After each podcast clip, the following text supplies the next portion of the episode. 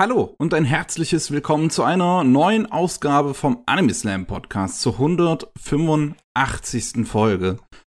Heute mit Matze. Servus. Und mir, Miki. Und zu Gast haben wir den lieben Lukas von Antenne Akihabara. Hallo. Hallo. Hallo. Junge. Ja, ich hatte mir letztes Jahr zusammen mit deinem Kollegen ähm, das erste Mal zu Gast. Ich glaube, später auch noch mal, um über Genau, ja, Sunny sechs Boy zu Folgen reden. Genau, sechs Folgen später war ich dann auch noch mal dabei. Und jetzt bist du heute wieder da. Und wir ja, ich habe haben mich vermisst. wir haben ganz tolle Themen. Ähm, ja, also wer dann dementsprechend mehr über dich wissen will, der muss einmal in die Vergangenheit, einmal in die Vergangenheit schauen, in die Podcast-Historie. ähm, und oder, oder kann in die Beschreibung schauen und natürlich äh, auf den Link zu deinem Podcast äh, drücken. Ähm, falls ihr einfach nicht genug von den heutigen Themen bekommt, dann kriegt ihr es da auch noch mal. Unter anderem. Ähm, aber ja. Sag mal, du bist unser Gast. Wo, was, was hast du zuletzt so gesehen? Wir haben ja jetzt schon drüber, ich, wir haben ja schon geschrieben, was wir so beide jeweils gesehen haben. Hast du Mhm. vielleicht noch was abseits davon gesehen? Oh ja, es gibt auf jeden Fall eine Sache. Ich habe auch bei euch geschaut in den letzten zwei Episoden oder so. Ihr habt da noch nicht drüber geredet, was Hm. super sträflich ist, weil ich glaube, das ist der Geheimtipp der Season, weil es auch nicht auf Crunchyroll gelandet ist. Und zwar Party People Come ähm, Sagt es eben ein oder anderen was. ich weiß, meinst ja was Boy. du meinst. Ja, boy. Ja, Boy, genau. Boy. ja, Boy Con Ming. Ich hab's noch nicht geschafft anzufangen. Äh, aber es ist noch auf meiner Liste. Ich meine, allein die Prämisse ist so plem, plem. Ja, es ist, es ist fantastisch. ein verdammter Stratege, ein, ein großer Politgenie, Fuzzi, ne, Kriegsherr aus der Zeit der drei Königreiche des chinesischen Reiches, wird in die moderne Welt versetzt und dann entscheidet er sich, Idols. Das ist da, wo die, die, die Glocke hängt. Da muss ich hin. Da muss ich hier meine Managementfähigkeiten unter Beweis stellen. ja, beziehungsweise eher so ein Idol, Okay, ja, ja. ein Pop-Sternchen, was zum Popstar werden will, richtig? ja Äh, genau. Äh, Auf jeden Fall, das ist eine Riesenempfehlung wert. Die Musik ist fantastisch. Ähm, die Prämisse, wie du schon gesagt hast, ist sehr blemblem. Ähm, und ich glaube, was viele Leute abschreckt, ist zum einen, wenn man so zu, zum ersten Mal draufschaut und sich denkt, hä, was, was ist denn das für ein freaky Outfit von dem Typen? Ähm, So, Und halt, auch- also, so so wird er halt regelmäßig in Medien dargestellt. Genau, aber auch so dieses, zumindest mich hat es am Anfang abgeturnt, weil ich gedacht habe, oh, das ist wieder so eine chinesische Animation, wo ich ja nicht so großer Fan tatsächlich von bin. Ähm, zumal auch einfach die Sprache hört sich in meinen Ohren immer furchtbar an. Ich weiß nicht, vielleicht ist es auch eine Gewöhnungssache. Mm, Ähm, ja, aber ich glaube, das liegt auch an den Sprechern und den Synchronisationen. Also wenn du dann äh, so chinesische, also klassische chinesische Kung-Fu-Filme zum Beispiel anguckst, wie, ähm, wie heißt dieser eine Jet Li-Film? Ähm, der ganz bekannte. Lass, lass mir kurz nachgoogeln, das kriege ich doch raus, oder? Auf Ich jeden habe leider Fall. keine Ahnung von Hongkong-Kino. Ja, das ist nicht Hongkong-Kino, das ist dann wirklich China-Kino. ähm, Ah, okay. ja, weil Hongkong ja, ist ja dann kantonesisch, wieder was anderes. Ach Gottes Willen. also das Kino von Mainland China ist oft äh, halt sehr propagandistisch. Ähm, Deswegen beschäftige ich mich damit meistens gar nicht. Also gerade Genau. heutzutage ist es halt noch schlimmer. Es, es, ja, es gibt ein paar Filme, die da auch okay sind, aber es schwingt halt immer mit. Es gibt, ich weiß gar nicht mehr, wie der heißt. Es gibt einen Martial Arts Film, wo es darum geht, dass die drei Königreiche eben vereint werden und der neue Kaiser eingesetzt wird, was ja so ein Meilenstein in der chinesischen Geschichte war. Der war ganz okay. Ich glaube, das war der zweiteilige, halt- wo John Woo gemacht hat, nicht wahr? Das Ja. kann sein. Die rote Klippe oder so irgendwas, Radcliffe. Oh, Nee, dann meine ich einen anderen. Meinst du einen anderen? Okay. Ja. Ist ja auch egal. Im Prinzip, das schwingt da immer mit, auch bei älteren chinesischen Filmen. Leider, leider. Weil ich glaube, gerade im Martial Arts Bereich ist da sehr viel Talent noch. Ja, aber äh, es, es ist ein bisschen einfacher in China, da so Martial Arts zu machen, besonders wenn so Fantasy-mäßig sind, ne? Mhm. Äh, Ich habe mich erinnern, wie der hieß, der Film. Der hieß einfach nur Hero. Genau, Hm. das ist der. Ja, ja. Der, der, wenn du den auf äh, Chinesisch auf Mandarin anguckst, der hört sich auch weitaus besser an, weil die äh, Schauspieler es einfach besser können mit der Aussprache und Dialogen. Ne? Aber ja klar, bei den bei den Anime, bei den animierten Sachen aus China, da ist es auch für mich äh, ein bisschen ungewöhnlich, ne? Obwohl ich Hongkong-Kino geguckt habe wie so ein Blöder in meiner äh, Jugend. naja. Na, Auf jeden Fall, ja boy. The Boy. Genau, um, um wieder zum Thema zu kommen. Ähm, ja, dazu das nächste, was halt so ein bisschen im Weg steht, ist, dass das nicht auf Crunchyroll ist und deswegen in Deutschland nur über High Dive ganz komisch zu bekommen ist. Gibt's da wahrscheinlich auch Ähm, nur englische Untertitel, weil die selber gar nicht yes. wissen, dass sie in Deutschland verfügbar sind. Genau. Äh, ja, und ich glaube, die Sachen kommen alle so ein bisschen zusammen, was dazu führt, dass der Titel halt äh, lang nicht die Aufmerksamkeit bekommt, die er verdient hätte. Weil es ist wirklich gut. Äh, es, es macht wirklich Spaß, diesem Coming zuzuschauen, der sich als großer Stratege natürlich relativ schnell in die heutige Zeit einleben kann. ähm, das heißt, da hat man auch nicht diese ganzen äh, befremdlichen Dinge, wo man dann denkt, ah ja, äh, Fish out of water schon wieder. Ähm, aber das haben wir hier halt zum Beispiel gar nicht. Und die Story geht dann halt direkt los und er weiß direkt, was er zu tun hat und so. Ähm, das heißt, keine langen Wartezeiten, bis irgendjemand kapiert, ah, das ist ein Handy, damit kann man das und das machen. Ähm, ja, insgesamt halt einfach eine super krasse Empfehlung. Ähm, schaut Und das euch auf jeden Opening. Fall an. Das Das Opening ist, ja, das hat ja das Internet zerstört. Das Opening ist einfach ein äh, japanisches Remake von einem ukrainischen äh, Europop-Song. genau. Und das ist so geil. Vor allem, das hat halt auch Einschläge von allen Jahrzehnten der Partymusik und das funktioniert so gut für diesen Titel einfach. Oh Mann. Eigentlich, Ja. ich, ich finde voll furchtbar interessant und faszinierend hierbei, dass auf dem Papier, ne, sind es ja Isekai-Zutaten, ne? Figur Ja. wird in andere Welt, okay, es ist andere Zeit, aber es könnte auch eine andere Welt in dem Sinne auch sein, äh, Mhm. für den Culture Shock, den er abkriegt, versetzt und ist total OP, ne? Weil der Mann ist so, so hochintelligent, dass er sich sofort an die Moderne anpassen kann und direkt hier Manager wird und äh, die und Entertainment-Industrie äh, aufs Korn nimmt, ne? Aber das heißt nicht unbedingt, dass diese Zutaten sind nicht schuld dafür, dass das Ergebnis so ein Rotz ist, ein Trash ist, ne? Das, äh, also, ne, Isekai sind nicht unbedingt kaputt, weil sie einfach Isekai-Formeln führen, sondern es sind andere Gründe. Allein wenn man sich, allein wenn man sich überlegt, die äh, Entscheidung, wann er in Tokio landet, ähm, und zwar in Shibuya an Halloween, ist einfach schon genial. Weil natürlich rennen dann alle als Oni und was weiß ich was rum. und alle denken natürlich auch, ah, da ist jemand im Kostüm. Äh, und Komei denkt natürlich direkt, oh, ich bin in der Hölle gelandet, verdammt. ja. Ja, und auch auf diesem Witz bleiben sie halt nicht ewig drauf und reiten drauf rum. Da hätte man locker eine Episode drüber machen können mit dem Witz, wenn man sich gedacht hätte, hey, wir haben hier äh, Lightning in the Bottle mit dem Witz, das ist so gut, das trägt sich eine ganze halbe Stunde. Äh, nee, man lässt es dann auch relativ schnell wieder hinter sich, weil ich glaube auch, dass relativ viel zu erzählen hat. Zumindest macht es im Moment noch den Eindruck. Ja, es ist auch, es ist ein kleines Genre, ne? Dass du irgendwelche historischen oder irgendwie mythisch bedeutungsvollen Charaktere hast, die du einfach Mhm. in die moderne japanische Großstadt schmeißt. Da gibt's von wegen Mangas, wo dann halt äh, Jesus und Buddha als äh, Reinkarnation im modernen Leben zusammenleben, ne? In Tokio halt, ne? Und was wären, wenn sie ganz normale Dudes werden und so ein Kram. Und ich, äh, ich muss mal nachgucken, aber früher oder später wird es auch passieren mit irgendwelchen bekannten äh, japanischen Figuren, ne? wie irgendwelche großen Helden aus der Shinsen Gumi oder sowas. Mhm. Ich glaube, es ist sogar, also es ist garantiert schon mal mit Nobunaga passiert. Kann Ja, ich mir nicht vorstellen, da- dass es das nicht, dass es da kein Anime gibt. Ja. Ähm, eine Sache wollte ich auf jeden Fall gerade noch sagen. Ach so, ja, genau. Im Moment suchen die noch einen Rapper für ihr Team, was natürlich in diese Season super reinpasst, weil ich glaube, ich habe jetzt übers Wochenende mehr Anime-Rap gehört als die letzten drei Jahre mit dem Podcast. okay. Ähm, Okay.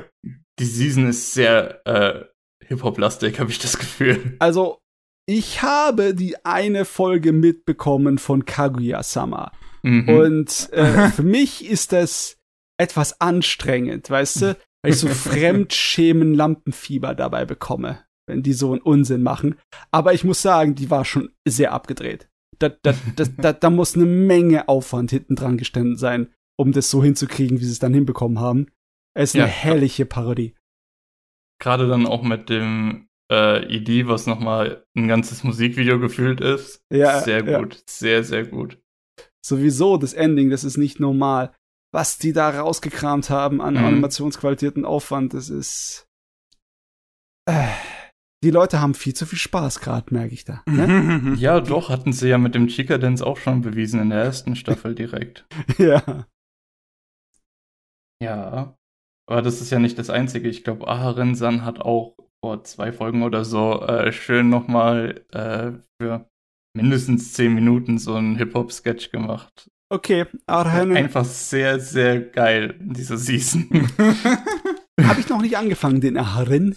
Weil im Moment habe ich so ein kleines bisschen äh, die Lust an äh, süßen Mädels und Slice of Life verloren, weil da ein paar Mhm. Serien in dieser Saison mich ein bisschen enttäuscht haben. In dieser Ja. Saison. Ja, Oh. in dieser Saison. Soll ich gleich darüber reden? Ja, Wenn ich, Ähm, möchtest. wenn ich schon angefangen habe, wenn ich die Leute schon angeteasert habe. Genau. Und zwar, ich habe ja dieses äh, RPG Real Estate angefangen, was Ah, wirklich Mhm. nichts anderes ist als ein Haufen kleiner Mädels, die nur in jeder Szene äh, dafür da sind, um Niedlichkeit zu verströmen. Einfach ja, ähm, ja Immobilienmakler in einer Fantasy-Welt. ja, ich das hab- war bei mir. Ja. Sorry. Nee, passt. Das war bei mir raus aus ähm, wegen Drache auf Haussuche. Der hat mir überhaupt nicht gefallen. Und da habe ich mir dann gedacht, ah, das RPG-Immobilienmakler-Genre ist nichts für mich. Bei mir ist das genau andersrum. Drache auf Haussuche war für mich absolut geil. Ich mag das Ding ohne Ende. Und dann habe ich das hier angefangen und es ist platt und recht langweilig. Also ohne, außer süßen Mädels hat's nichts zu bieten. Und die sind einfach mir zu quietschig und andauernd nur auf Zucker und Honig. Ähm, ja, also kann ich mir schon vorstellen, dass da Leute drauf abfahren, aber mir war es einfach dann zu, es war richtige Dröhnung war es. Weißt du? Wenn die Mädels so niedlich sind, dass es bei dir im Kopf so irgendwie so, so eine, so, ein- so ein Rauschen hervorruft, dann ist es schon ein bisschen hart. Deswegen ist der bei mir nach einer Episode schon rausgefallen, das Gerät. Und die andere von süßen Mädels, die einfach Unsinn machen, ist ja im Moment ähm, in the heart of Kunoichi Tsubaki, ne? Mhm. Ja. Da ist auch Witch Studio beteiligt, richtig? Ich glaube, lass mich mal kurz nachgucken. Äh, nee, Kunoichi Tsubaki ist Cloverworks. Oh, okay, Clever dann habe ich das irgendwie durcheinander geworfen. okay, okay. Ähm, ja. Und äh, das ist ein bisschen besser. Da habe ich ein bisschen mehr Spaß mit, weil äh, es geht eigentlich darum, dass es eigentlich nur so wie ein Mädcheninternat ist, ne? Halt nur für Ninja-Mädels, die dann im Wald sind und halt jeden Tag ähm, trainieren müssen und in die Lehrstunden gehen müssen. Und ja, die machen einfach Unsinn wie ganz normale Oberschülerchen oder äh, Schülermädel, ne? Schulmädels, ne? Und aber abgesehen von ein bisschen Yuri-Bait und den, äh, der, äh, dem, ja, der Versuchung, dass die bösen Männer irgendwo in der Nähe sind, in, äh, in einem anderen Teil des Waldes und da auch trainieren und Männer doch das absolut teuflischste aller Zeiten sind, nach der Lehre der, der Schule dort, passiert da nicht wirklich was. Es ist auch nur niedliche Mädels hocken aufeinander und äh, ja, äh, es, ist, es ist etwas flach, etwas langweilig für mich. Aber ich habe das auch Problem gehabt bei dem anderen Werk von dem Autor, ne? Bei Teasing Master Takagi-san. Das ist charmant, das ist spaßig, aber irgendwie langweile ich mich ein bisschen dabei. Ich weiß nicht, ob das nachvollziehbar ist. Vicky, du, du magst ja Teasing Master. Ja. Ne? Und ich würde darüber auch gleich reden. Ach so, das lief ja die dritte Staffel, die letzte Saison. Ja. Aber ähm, würdest du sagen, dass es ein bisschen arg beschaulich manchmal ist, dem sein Stil, dem Autor seiner? Es ist halt sehr ruhig und zurückgefahren. Ja. Und das ist halt auch bei Tsubaki das Problem, es ist mir fast schon zu ruhig und zurückgefahren. Besonders für ein Ding, das seine Hauptprämisse da aufreißt, von wegen Mädels, die keine Erfahrung von Männern haben und denen eingetrichtert wurde, dass Männer Biester sind und Bestien, die man niemals in irgendeiner Weise begegnen soll, außer du willst sie umbringen. Äh, ich habe gedacht, die würden damit irgendwas anfallen. Und dann habe ich drei äh, Episoden geguckt, wo Mädels nur irgendwie rumalbern und dann habe ich mir gedacht, hm, hm, was macht ihr überhaupt hier? okay. Aber, aber wenigstens dafür ist es äh, klasse animiert. Und äh, von der Regie und von den Zeichnungen her ist es super, das Gerät. Also es ist eine Augenweide. Ähm, also im Vergleich dazu ist der RPG Real Estate ziemlich billig gemacht. Hm. Das ist höchstens schön gezeichnet, alles andere ist da auf Sparflamme. Aber bei Konochi Tsubaki, da fliegen wenigstens die Fetzen. Also ein bisschen Ninja-Action. Na, das ist doch mal was. Das ist mal was. Deswegen äh, etwas besser, aber ich weiß nicht, ob ich das weiter guck. Ist auch so so hart an der Grenze bei mir vom Interessensfaktor, ne? vom, vom Neugier und so. Irgendwie schrecklich, ne? Was ist mit mir passiert, dass niedliche Mädchen nicht mein Interesse mehr halten können? Das, ähm du hast diese Season einfach mit den falschen niedlichen Mädels angefangen. Ich meine, es gibt genug andere niedliche Mädels in der Saison, die mein Interesse auch noch halten, ne? Aber tja, es tut mir leid, die Ninjas und die Immobilienmarker, die sind erstmal raus. okay, ähm, dann übernehme ich mal. Ich habe aufgeholt mit Teasing Master Takagi-san. Und zwar habe ich zweite und dritte Staffel gesehen. Die zweite habe ich ja auch schon, habe ich auch noch nicht gesehen gehabt. Die lief jetzt schon länger her, ist 2019 oder so kam die. Ist ja leider dieser Serie, die es auch auf so eine seltsame Weise erwischt hat. Das ist halt, die erste Staffel läuft bei Crunchyroll, die zweite läuft bei Netflix, da habe ich sie dann auch geguckt, die dritte bei High Dive. Oh und der Film, der dann halt demnächst kommt, kommt dann auch wieder bei High Dive. Und ähm, ja, die zweite Staffel ist erstmal eigentlich wäre vor selben so halt. Das, wir haben halt immer noch Takagi und Nishikata. Äh, Takagi stängert halt Nishikata immer so ein bisschen, versuchen halt immer irgendwelche Spiele zu machen und sich irgendwie herauszufordern. Nishikata, äh, Nishikata wird irgendwie von Takagi abgelenkt, verliert dadurch und das ist halt die ganze Serie. und äh, das, das ist halt immer mit so ein bisschen romantischen Subtext halt. Ähm, dass das halt klar ist, so Takagi ist halt in, in Nishikata verknallt und Nishikata vielleicht auch in Takagi und die haben halt so, so, das ist halt so ganz putzig, weil es halt auch nicht sonderlich irgendwie gemein ist oder also es ist, es ist halt wesentlich entschärfter als jetzt zum Beispiel dieses Nagatoro-san, was ich deswegen auch nicht mag. Ähm, weil das halt, wie gesagt, bei Takagi-san, das ist einfach sehr harmlos sehr verspielt und witzig. Es sind halt einfach zwei Kids, die halt in der Mittelschule sind. Und ja, so, er, erste Staffel ist halt, da sind sie halt noch in, in der ersten Klasse Mittelschule. Das ist, äh, also, also sind so zwölf, zweite Staffel sind so 13, dritte Staffel sind sie dann so 14. Und Sachen ändern, also Dinge verändern sich dann aber so ein bisschen gegen Ende der zweiten Staffel und das geht dann auch auf die dritte Staffel über. Mhm. Weil ähm, am Ende der zweiten Staffel kommt dann so, so ein bisschen Entwicklung langsam rein. Ähm, Takagi hat sich irgendwann im Laufe der zweiten Staffel mal mit ihrer Mutter gestritten, weil Takagi unbedingt wollte, dass das, ihr, ihr Familienausflug nicht unbedingt an dem Tag ist, wo in ihrer Heimatstadt das ähm, hier äh, das, das Sommerfestival ist. Und ähm, hat halt so auch so zu, zu Nishikata, äh, hat mit Nishikata auch darüber geredet und meint halt so unbedingt wegen einem, äh, wegen einer Freundin, beziehungsweise äh, im Japanischen würde sie halt Tomodachi sagen, also es ist gender neutral, das spielt jetzt hier eine Rolle, dass ich das so sage. Ähm, dass halt ähm, sie, sie, sie deswegen nicht ausgerechnet an dem Tag halt äh, äh, weg sein möchte, sondern halt mit einem Freund, Schrägstrich Freundin auf das Festival gehen möchte. Und in der elften Episode wird es dann nochmal aufgebracht, weil halt dieses Sommerfestival so langsam nahe rückt. Und äh, so, so unterhalten sich so dann zufällig irgendwie darüber. Takagi ähm, genau, Takagi bringt das Thema irgendwie ab. Auf Nishikata meint dann so, ach so, ja, ich erinnere mich, du hast ja irgendwie mit deiner Mutter deswegen gestritten. Es muss eine echt super Freundin sein, die du da hast, dass du da unbedingt so dich so mit deiner Mutter angelegt hast. Und dann meint Takagi so, eigentlich bin ich noch nicht verabredet zum Sommerfestival. Und nicht, bei, bei Nishikata macht's dann auch so langsam Klick. Also realisiert dann auch so langsam so, hm, ist ja irgendwie komisch, also warum? Und dann so, oh. Oh, will die eventuell, dass ich sie frage?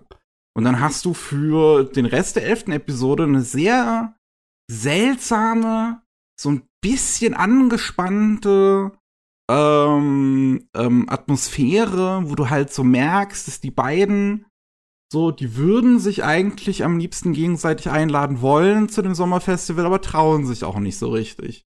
Also gerade bei Takagi, das wird dann auch in der dritten Staffel noch immer deutlicher, da sagt sie es auch mal selbst, dass dieses ganze Teasing sie im Prinzip auch nur macht, weil sie sich nicht traut, äh, nicht Katar direkt zu sagen, dass sie ihn liebt. Und dann so dem Tag geht es dann noch so vorbei, die gehen nach Hause, so am nächsten Tag treffen sie sich dann zufällig.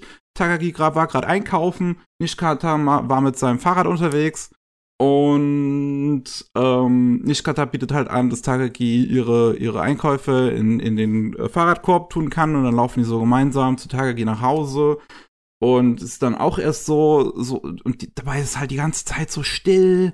Auch, auch keine Musik spielt dabei so wirklich. Es ist wirklich, du merkst so richtig diese, diese angespannte Stimmung. Und dann sind, kommen sie halt bei Takagi an. So, Takagi gibt halt Nishikata als Dank eine Getränkedose. So, oh, danke, dass du mir geholfen hast. Dann sind sie eigentlich dabei, wieder ihre Wege zu teilen. So, Takagi nähert sich Richtung Haustür. Nishikata fährt mit seinem Fahrrad weiter bis dann halt Nishikata selber so, so auch bei ihm die Reißleine zündet, wo er dann halt so meint, so, ey, ich kann hier, das, das, ich kann hier nicht weiter feige sein, ich, ich muss jetzt mal da das, das ansprechen. Und fährt wieder zurück. Du, du merkst, bei, bei Takaki funkeln die Augen, weil sie auch total überrascht ist jetzt von, von Nishikatas Reaktion. Und Nishikata fragt sie endlich, ob sie zum Sommerfestival zusammengehen sollen. Und einfach, oh. wie Takagi darauf, äh, Takagi darauf reagiert, ist so gut. Das ist so eine wundervolle Szene, weil du wirklich merkst, wie sie vor Freude explodiert. Also die, die nimmt dann eine, eine Getränkedose nach der anderen aus dieser Einkaufstüte auch raus und gibt dir dann so eine Kata, hier nimm die auch noch, hier nimm die auch noch, hier. oh, dabei. und das ist total toll. Und auch die, die Summer Festival-Episode ist so herzallerliebst. Und es spielt dann halt auch weiter eine Rolle, so in der dritten Staffel, weil da gibt da die, die Hints von Takagi, die werden aggressiver und auch dieses Teasing, das spielt immer mehr darauf an, dass sie es am liebsten wirklich direkt sagen möchte, dass, dass sie in Nishikata verknallt ist. Und bei Nishikata macht es auch so langsam rattert in seinem Kopf in der dritten Staffel. So, hm, hat die, äh, fühlt die irgendwie was für mich? Und auch gegen Ende der dritten Staffel merkt Nishikata, fragt sich, hinterfragt sich Nishikata so langsam selber, so, fühle ich eigentlich was für Takagi? Und das endet in einem total tollen letzten, in einer total tollen letzten Episode, die man fast schon so als Finale hinnehmen könnte für die Serie. Ich bin jetzt gespannt, was halt der Film noch als nächstes macht. Das wäre ganz schön, wenn der das Ganze, den Bogen jetzt so richtig final abschließen würde. Das könnte auch nur eine Nebengeschichte sein, das fände ich dann halt eher langweilig. Ähm, aber wenn es halt wirklich so jetzt dieser Film das so richtig beenden würde und halt, wo, wo die beiden sich dann endlich mal die Liebe gestehen, das wäre geil. Und da sind wir halt mit dem Ende der dritten Staffel im Prinzip eigentlich kurz davor. Das ist wirklich, also die, die dritte Staffel ist, ist, die, die, die, die bringt etwas mehr Schwung endlich in die ganze Sache. Oh Mann, eine Liebeskomödie, die zu Ende geht, auch mal eine schöne Sache. ähm, sie irgendwie die Promo-Materialien für die dritte Staffel, die waren ja voll von wegen hier das äh, Finale, die letzte Staffel und etc. Miau. Also ich schätze mal, dann mit dem Film wird dann nichts mehr weiter extra kommen, außer vielleicht so Nebengeschichten oder sowas, ne? Also es wird dann, da ist es vorbei mit dem Film. Ja. Das ja, kann gut sein. Also mal sehen. Ich bin auch noch darauf gespannt, halt, was der Film dann macht. Ähm, aber die dritte Staffel, die ist wirklich, wirklich toll. Also, so, so, auch als Abschluss funktioniert die eigentlich für das, für das Werk super. Ähm, ist auch schön, die ähm, stellt endlich Chi vor. Chi ist die Tochter von Nishikata und Takagi in der Zukunft. Und die kriegt so ein kleines zweiminütiges Segment dann endlich mal, wo, wo man sie dann halt sieht und ihre Liebesprobleme dann in der Mittelschule, das ist ganz putzig. Also, Ähm, ich habe schon jetzt eine Theorie, die hat sich in meinem Hinterkopf hier rausgearbeitet, ne? Warum du Takagi magst, aber Nagatoro nicht? Und hier ist meine Theorie, The äh, Theorie ne? Terrorie. Meine Terrorie. Takagi, die sich eingestehen kann, was sie fühlt, die ist weitaus eher eine Erwachsene. Ne? Die ist äh, jemand, der ist Herr der Lage. Die äh, macht es nicht einfach nur so, weil sie keinen anderen Ausweg hat, sondern weil es einfach nur äh, ein Hindernis ist, mit der sie noch nicht umgehen kann. Aber sie ist sich dessen bewusst, ne? sie kann damit gescheit umgehen und sie dreht damit von nicht durch. Ne? Sie hat eine Menge Geduld auch, damit sich mit sich und mit dem anderen. Also sie ist sehr erwachsen. Sie ist eine Lady. Ne? Und Nagatoro, Nagatoro, bei der ist das zwanghaft. Die kann sich nicht eingestehen, was sie für Gefühle hat, die ist sich kaum dessen bewusst. Und bei der ist das Ärgern von dem anderen nur so eine Fluchtreaktion. Die ist ein Gör, die ist ein unreifes Gör. Und jetzt, das ist meine Theorie. Mickey, du kannst einfach, hast für unreife Gör nix übrig. Keine Geduld, keine Liebe, gar nichts. Aber die reife Ladies, ja, ja, das passt.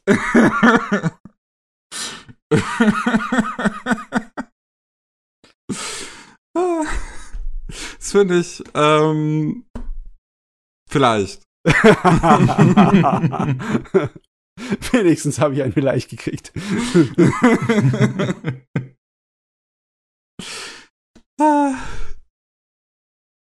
ich, also, nee, es ist, ich, ich würde halt sagen, es lag halt schon eher an dem Ton einfach bei Nagatoro-san. Wirklich, Ja, ja, ich war ja. sehr schnell halt davon abgeschreckt, als ich den Manga gelesen habe, weil das halt mir viel zu gemein vorkam, was sie halt tut und ich auch die Darstellung von Nagatoro nie wirklich mochte, weil sie halt, keine Ahnung, so wie sie manchmal dargestellt wird, hat mich halt eher an Hentai-Manga teilweise erinnert, als halt an Manga. Obwohl, ganz ehrlich, äh, der, der, äh, wie heißt noch mal? Der Fanservice in Nagatoro ist wirklich zahm. Wow. Also im Vergleich zu vielen anderen Sachen, die, die man kennt, ist das, also im Durchschnitt ist das wirklich sehr zahm. Aber Okay. naja, egal. Darum geht's ja nicht. Ich meine, bei Takagi-san hast du sowieso keinen Fanservice, ne? Ist ja alles nur Ja. niedlich gemacht. Im Vergleich dazu hast du in seiner anderen Serie in äh, Kunoichi Tsubaki, die Mädels springen, die zeigen viel mehr äh, nackte Haut. Ah, sind die nicht auch ungefähr in dem Alter wie bei äh, Teasing Master? Ja, es wird halt nicht so ausgeschlachtet als Fanservice, aber halt äh, die Ach so, Knoji-Outfits okay. sind halt äh, eigentlich auch nicht mehr als gepanzerte Bikinis, ne?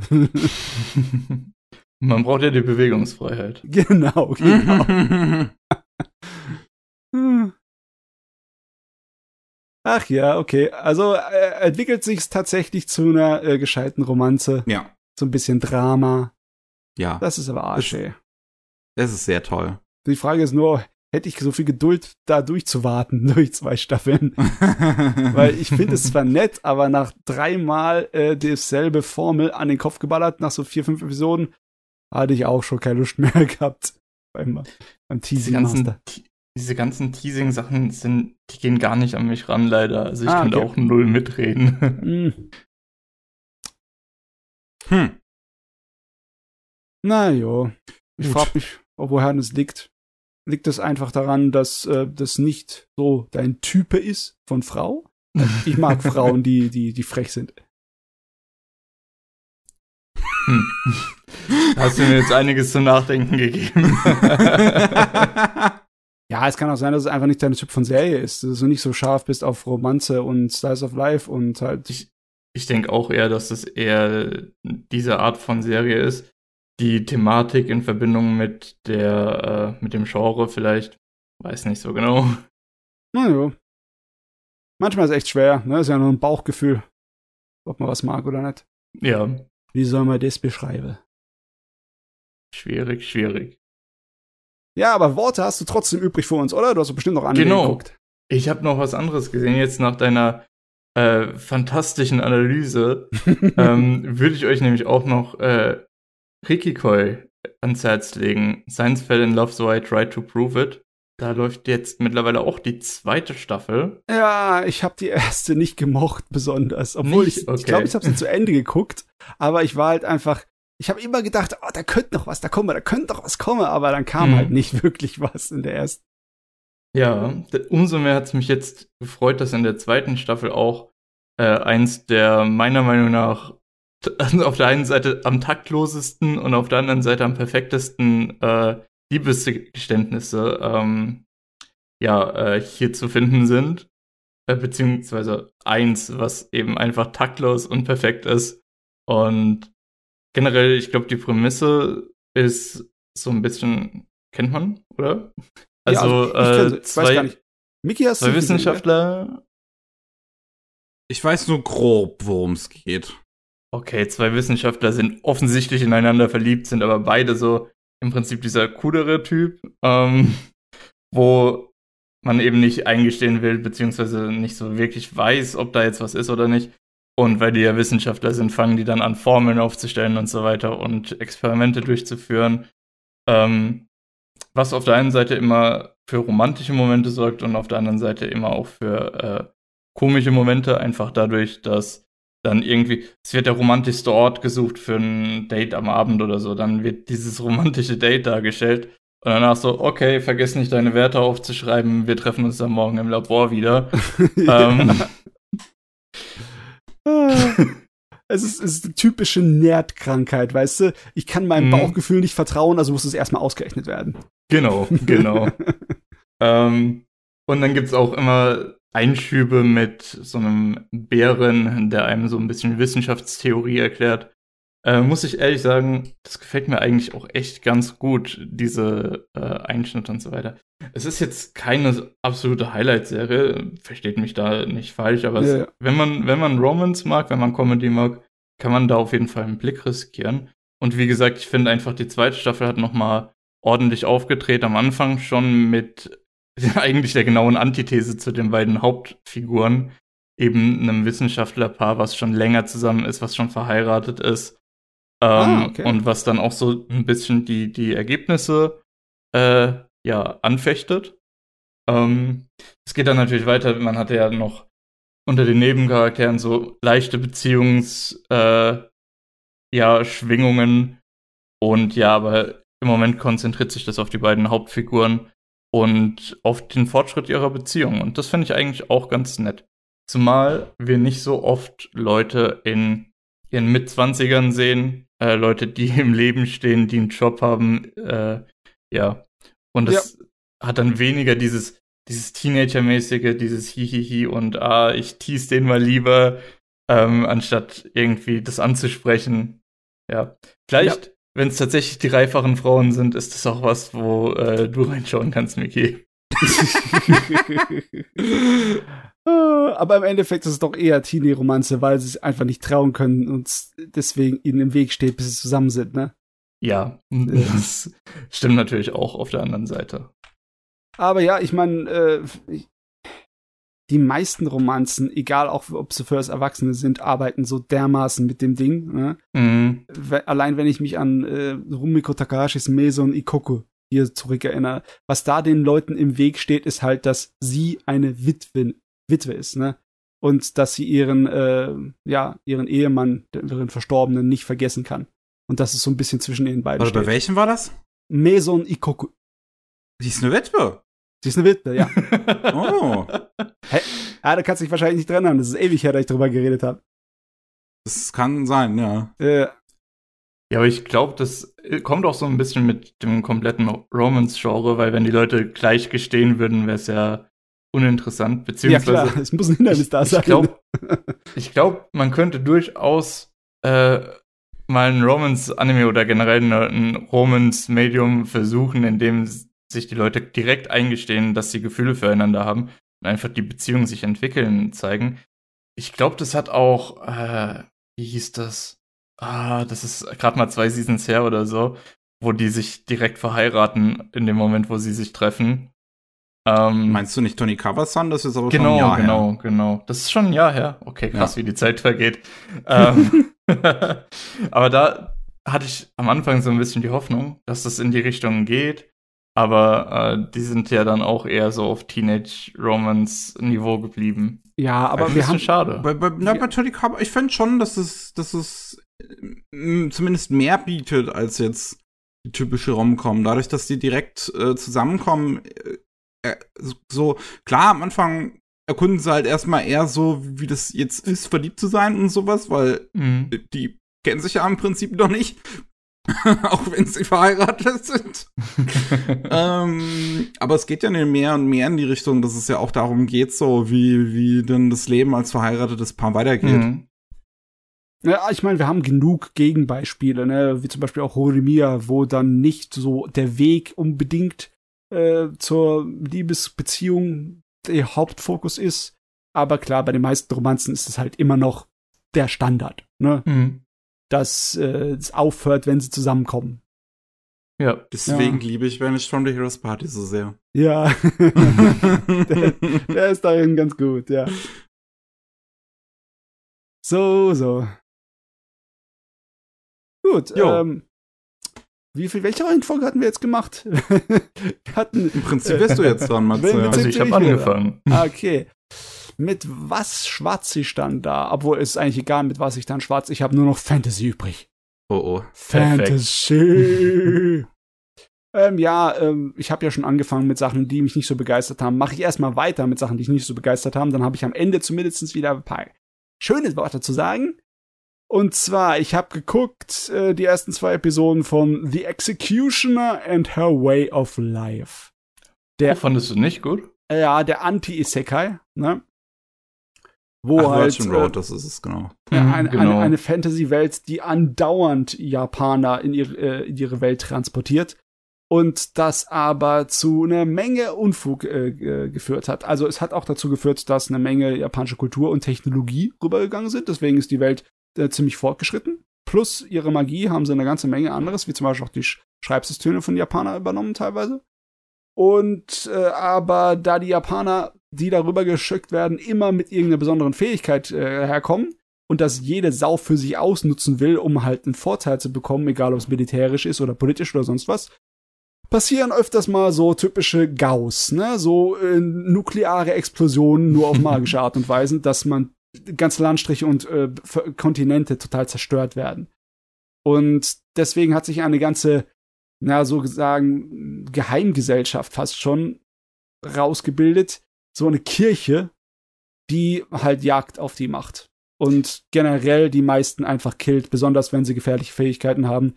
Und Mhm. es ist auch von denen als Tabu verhängt, wenn irgendjemand äh, überhaupt jemanden noch rüberholt von den Japanern, noch irgendjemanden in die äh, Parallelwelt beschwört, weil ja, da, selbst Könige, die werden dann einfach ähm, vor Gericht gestellt und die haben wahrscheinlich nicht mehr zu lachen. Das passiert schon in den ersten Episoden. Das Problem ist jetzt, äh, wir haben hier eine so eine Exekutive, ne, so eine Killerin, die eigentlich das ähm, relativ schnell und kurz und schmerzlos macht, ne, dass sie ihre Opfer, ähm, ja, sie befreundet sich meistens erst mit dem und wenn sie mal nicht hingucken, dann flupp, gibt's ein Messer in der Rücke oder in, de, den Kopf. Und das macht die auch bei einem Mädel, das da frisch angekommen ist, ähm, aber die stirbt da nicht von. Weil die Fähigkeit von dem Mädel ist extremst, sie kann die Zeit zurückdrehen. Und egal, was man ihr antun würde, sie würde einfach die Zeit zurückdrehen. Und man könnte sie nicht stören. Killen. Also das Problem ist hier mit den Fähigkeiten der ähm, Dings, der äh, Leute, die rübergebracht werden in die Fantasy-Welt, je mehr sie sie benutzen, desto mehr verlieren sie ihre, ja, ihren Verstand. Irgendwann werden sie wahnsinnig, drehen durch und werden einfach nur noch zu unkontrollierbaren, äh, ja, nuklearen Unfällen. also, wie man schon sieht, alles in der äh, Serie und alles in der Prämisse ist auf Kante ausgelegt. Aber so richtig edgy. und deswegen war es mir auch ein bisschen zu hart. Besonders weil die Serie interessiert das irgendwie nicht. Die schwingt im Ton wirklich 180, 360 Grad andauernd, ne? Du kommst von einer Episode, wo sie äh, eiskalt einen jungen Mann einfach ersticht, weil er, äh, weil sich herausstellt, er hat doch eine gefährliche Fähigkeit und äh, kommst du zu Comedy. Aber wirklich, von einer Sekunde zur anderen kommt dann äh, von der ähm, äh, Killerin hier ihre Lehre, ihr Lehrling, ne? Ihr kleiner Lehrling kommt daher und fängt an, sie anzubaggern und dann äh, haben die erstmal so einen kleinen Yuri-Comedy-Szene, die fast fünf Minuten lang geht, direkt nachdem sich hier jemanden umgelegt hat und alles voll Blut geschmiert hat. Das ist irgendwie, die Serie ist mir, die ist mir zu arg. Was ein bisschen schade ist, weil vom Handwerklichen ist die pervers gut gemacht.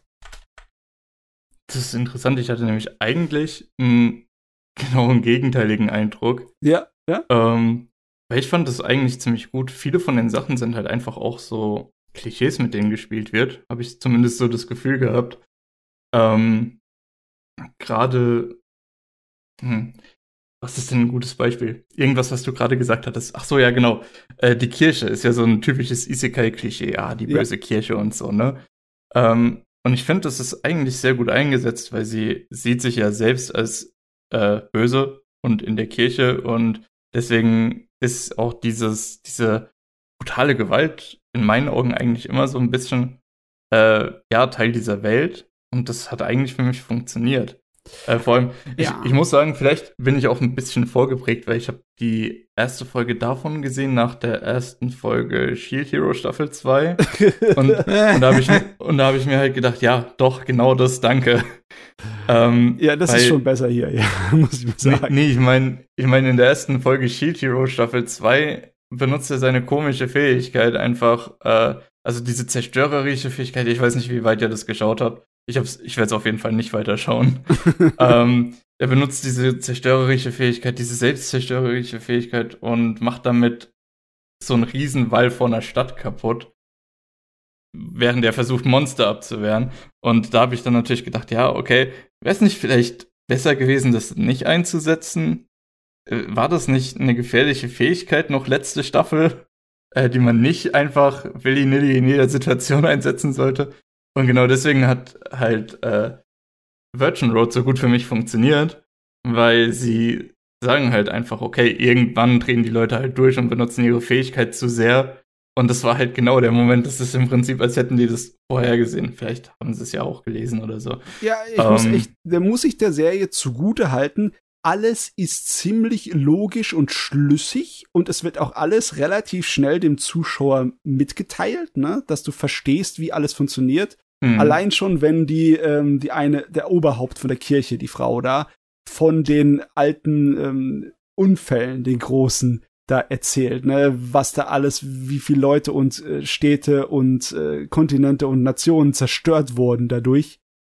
Äh, da denkst du ja auch schon, ja, es ist nachvollziehbar, dass ihr da äh, nicht lange fackelt, wenn ihr eine äh, gefährliche Fähigkeit hat aber es ist natürlich auch irgendwie, ähm, es ist die Arschloch-Variante, weißt du? Mhm. Äh, es wird gar nicht irgendwie versucht, damit umzugehen, die Leute zurückzuschicken oder sonst was, äh, sondern es werden im Endeffekt Unschuldige, die einfach aus der irgendeiner anderen Welt gepickt wurden, niedergemetzelt, weil ihr es nicht gebacken kriegt, weil, äh, weil die Menschheit halt schrecklich ist. Und das ist für mich so ein bisschen so, ist es nachvollziehbar? Ich mag auch dunkle Sachen, aber es geht für mich halt in so eine Edge-Richtung, wo ich einfach so, ah ja, du, ihr mögt diese Themen, ich mag diese Themen nicht. Könnt ihr das war super interessant eigentlich, was die Serie Ja, also die ganze Zeit, wo, genau das du das Setting beschrieben, die ganze Zeit, wo du das Setting beschrieben hast, dachte ich mir, hu, das will ich, jetzt, das, jetzt, jetzt habe ich noch mehr Bock drauf. ich meine, es hat, es hat einige Elemente, die bestimmt attraktiv für dich sind. Micky. Äh, abgesehen allein von der richtig guten Umsetzung, die Animationen sind wahnsinnig gut. Ich habe gerade ja. den Trailer währenddessen geguckt, ich war auch sehr überrascht davon, wie ja. gut das aussieht und dann habe ich gesehen, dass es GC Staff ist. Ja. äh, ja. Natürlich kommt auch hinzu, eh so dass ne, die, die zwei Mädels, da ist garantiert von Anfang an fliegen da schon die Funken, ne? Jodi Bate, mhm. hallo. Ja, das habe ich auch schon gelesen. Also ich habe generell halt zu der Serie gelesen, dass sie eigentlich ziemlich underrated sein soll, weil die meisten die meisten, also so, so die, die, die Mainstream-Kritikpunkte, die ich dann, ich habe halt irgendwie Leute gesehen, die sich auf Twitter darüber aufgeregt haben, dass sich wiederum andere darüber aufgeregt haben, dass in der Serie äh, äh, äh, es keine männliche Hauptfigur gibt. Äh, auch wie schrecklich. das ist aber eigentlich, dass das mittlerweile ein Selling-Punkt ist, dass die Serie fast einen komplett Female Cast hat, ist äh, ja ein bisschen traurig fast.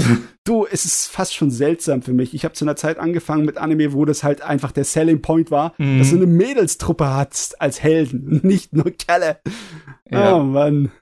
Ich finde, die Serie macht noch eine Sache sehr, sehr cool, und zwar dieses äh, Zeit-Zurückdreh-Konzept, hast du ja schon angesprochen. Ja. Ähm, und sie, die, die Executionerin, ähm, kriegt natürlich nicht mit, wenn die Zeit zurückgedreht wird. Ist ja auch nicht ihre Fähigkeit, sondern die Fähigkeit von der anderen.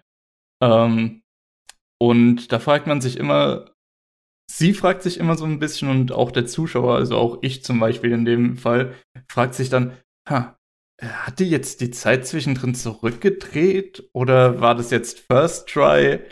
Ähm, Ähm, das ist, Sie das ist ein bisschen, mit? Ja, genau. Weil es also das erste Mal sie niederstecht, das Mädel, da kriegt sie es mit und hat auch ihre Erinnerung davon, dass die Zeit zurückgedreht wurde. Genau, also das, das zweite Beispiel, wo es dann äh, wirklich auch thematisiert wird, äh, wurde ein ganzer Zug zurückgedreht. Okay. Ähm, zumindest vom Gedankengang wurde ein ganzer Zug zurückgedreht.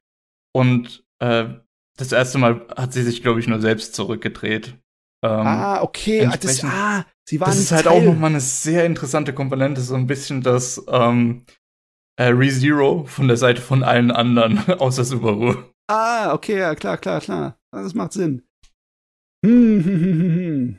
Ich frage mich, Also- ob ich mich einfach überwinden müsste für diese Serie, weil sie hat ja schon Potenzial, meine Güte. Vielleicht schau dir noch eins, zwei Folgen an. Ja, vielleicht. ja. Ähm, es schadet auf jeden Fall nicht. Also ich bin jetzt bei Folge 6 oder so und zwischendrin ist schon viel Klischee auch. Zwischendrin ist, man bekommt auch ihre Hintergrundgeschichte, wo man dann so ein bisschen mitbekommt, ah, okay, als Waisenkind irgendwie in dieser Kirche aufgezogen und so. Ist alles super klischeehaft, brauchen wir nicht drüber reden, ne? Hm. Ähm, aber es funktioniert dann irgendwie in dem Kontext. Es ist, also, ich würde es jetzt nicht irgendwie als Meisterwerk bezeichnen oder sagen, das ist ein Must-Watch diese Season. Aber es ist auf jeden Fall äh, eine, ein spannender Ansatz, äh, Isekai mal umzudrehen. Ja. Mal ein bisschen von der Seite der Leute, die das nur mitbekommen und nicht selbst Isekait werden, äh, eben darzustellen. Ah, ja. Die Isekais. Mein Lieblings-Fast-Food. Ah, ich frage mich, ob ich irgendwann verdumme dadurch. Ich werde es mir auf jeden Fall anschauen, sobald es fertig ist. Ja, ich glaube, dir wird es auch richtig gut gefallen von dem, was ich jetzt so von deinem Taste auf Twitter und so mitbekommen habe. ich mache mal weiter. Ähm, ich würde sagen, wir kommen bei Bu- Bubble, bei Bubble an. Uiuiui. Bubble am 28. April auf Netflix exklusiv rausgekommen, also nicht mal in den japanischen Kinos oder so gelaufen. Und beworben mit 50 Millionen Namen dahinter. Mit ähm, Character Designs von dem Zeichner von Death Note, mit einem Drehbuch von Gen Orobuchi. Als äh, Regisseur haben wir Tetsuro Ar- Araki, der Regisseur von Attack on Titan. Und natürlich haben Bei wir Wit Studio, sogar, das Studio hinter Attack on Titan. Wie bitte? Also, also bei Tetsuro Araki denke ich sogar, dass er tatsächlich mitgearbeitet hat. Ich habe es jetzt nicht verstanden. Was hast du gesagt? Also äh, bei Tetsuro Araki sieht man auch seinen Einfluss. Äh, Ach so, ja. Habe ich das Gefühl. Bei Gen Urobuchi ist so ein bisschen. äh, Hat er die Idee beigesteuert oder? Also, da kommen wir gleich noch der, drauf. ich meine. ja, okay. Wir Ich haben noch eigentlich wir haben den Sabano-Soundtrack, muss man auch noch erwähnen. Sabano. Äh, noch irgendwer, stand noch irgendwer im Marketing, weiß ich jetzt nicht. Ja, eigentlich ist es entweder ist eine solche Ansammlung von Leuten, halt von den hippen Namen, ist entweder ein absolutes äh, Fressen für die Fans oder riesengroße leuchtende Alarmglocken, ja, dass das hier nur einfach nur kommerziell ist. Ja, ich habe dann an dem Tag halt, wo es rausgekommen ist, hab ich halt schon einige Leute gesehen, die meinten, das ist gar nicht mal so gut. Ah. Ähm, und da war ich, ich war halt auch schon, aber schon neugierig, so was jetzt, so, wa, wa- was denn so, so schlecht dran ist. Ich habe von einigen dann immer wieder gelesen, so grauenhaftes Drehbuch, Hm. ähm, mit grauenhafter Exposition. Mhm. Und ähm, hab das, äh, war halt verwundert, weil im ersten Moment so, hm, das ist doch Gen Oro- Orobuchi. Ähm, aber es ist nicht nur Gen Orobuchi. Das Drehbuch wurde, also für das Drehbuch sind drei Leute gecredited. Was ja auch schon ungewöhnlich ist. Weil Okay. normalerweise hast du auch bei hochkarätigen Anime-Filmen ähm, höchstens zwei ähm, Leute, die am, am Drehbuch arbeiten. Und man, man, man müsste, man möchte vielleicht meinen, so zu viele Köche ruinieren den Brei, so heißt es doch, glaube ich. Ja, ja. Ähm, und es ist eigentlich ganz interessant, wer da noch so dran gearbeitet hat. Also, wir, wir- wir haben halt Gen Urobuchi gecredited. Wir haben Naoko Sato ist der Schreiber bei ähm, dem, dem Team, wie, wie heißt das Team nochmal, das bei, bei, bei Sony äh, ist und die Siren-Spiele macht und Gravity Rush. Also Forbidden Siren heißt es, glaube ich, bei uns. Ähm, das sind, das sind sehr interessante Horrorspiele, sind halt auch von dem Designer von Silent Hill 1. Ähm, der Autor hat auch schon ähm, mit an Silent Hill 1 geschrieben. Äh, und äh, dementsprechend eigentlich auch ein größerer Name. Ich Mhm. glaube, der stand aber nicht im, im Marketing. Also zumindest hätte es mir jetzt nichts gesagt. Und wir haben noch Renji Oki. Das ist eine Person, die auch bei Nitro Plus arbeitet und unter anderem das Drehbuch zu den Anime-Godzilla-Filmen von Gen Urobuchi in einen Roman verwandelt hat. Also schon, schon eher mit Gen Urobuchi dementsprechend vertraut ist. Jetzt ist halt bei, bei dem Ding auch gerade die Frage, inwiefern Gen Urobuchi daran wirklich beteiligt war. Hm. Denn das ist so ein Name, der wirklich mittlerweile immer häufiger irgendwie auch fürs Marketing einfach missbraucht wird. ähm, der, der, bei, bei Alt Noir Zero war es so, er hat die ersten drei Folgen geschrieben und ist gecredited fürs Originalkonzept, was auch immer das jetzt genau heißen möchte. Ähm, und ist halt nach den ersten drei Episoden ist er dann halt gegangen, hat nie wieder was mit dem Projekt zu tun gehabt, aber es ist angeblich ein Gen Orobuchi-Anime. Wer weiß, warum er genau gegangen ist. Ob jetzt vielleicht Aniplex ihm zu sehr irgendwie da reingefingert hat und halt nicht wollte, so, was, was, was er so schreibt, wer weiß. Ähm, Chaos Dragon ist so ein lustiger Fall, weil das basiert auf einer Light Novel Reihe, die ein Autor zusammengeschrieben hat aus seinen Erfahrungen von einer, äh, von, von mehreren äh, Dungeons and Dragons Runden. So ähnlich wie, ähm, hier Record of Lotus War. Genau, genau. Und da, da ist Gen Urobuchi gecredited, weil er einer der Spieler war bei diesen, bei diesen Dungeons and Dragons Runden. Ah, ja, ich meine, da kann man vielleicht das Argument machen, dass die Spieler zusammen die Geschichte sozusagen beeinflussen und erzeugen, ne? Und dass er dann sozusagen mitwirkend war dabei, das kann man sagen, ne? Das war ja bei of da- Lotus war auch so, da waren eine ganze Menge größere Namen aus dem, aus dem Anime-Bereich dann im Endeffekt zusammen am D&D zocken. ja. Er hat einen eigenen Charakter und seine Story so ein bisschen beigetragen.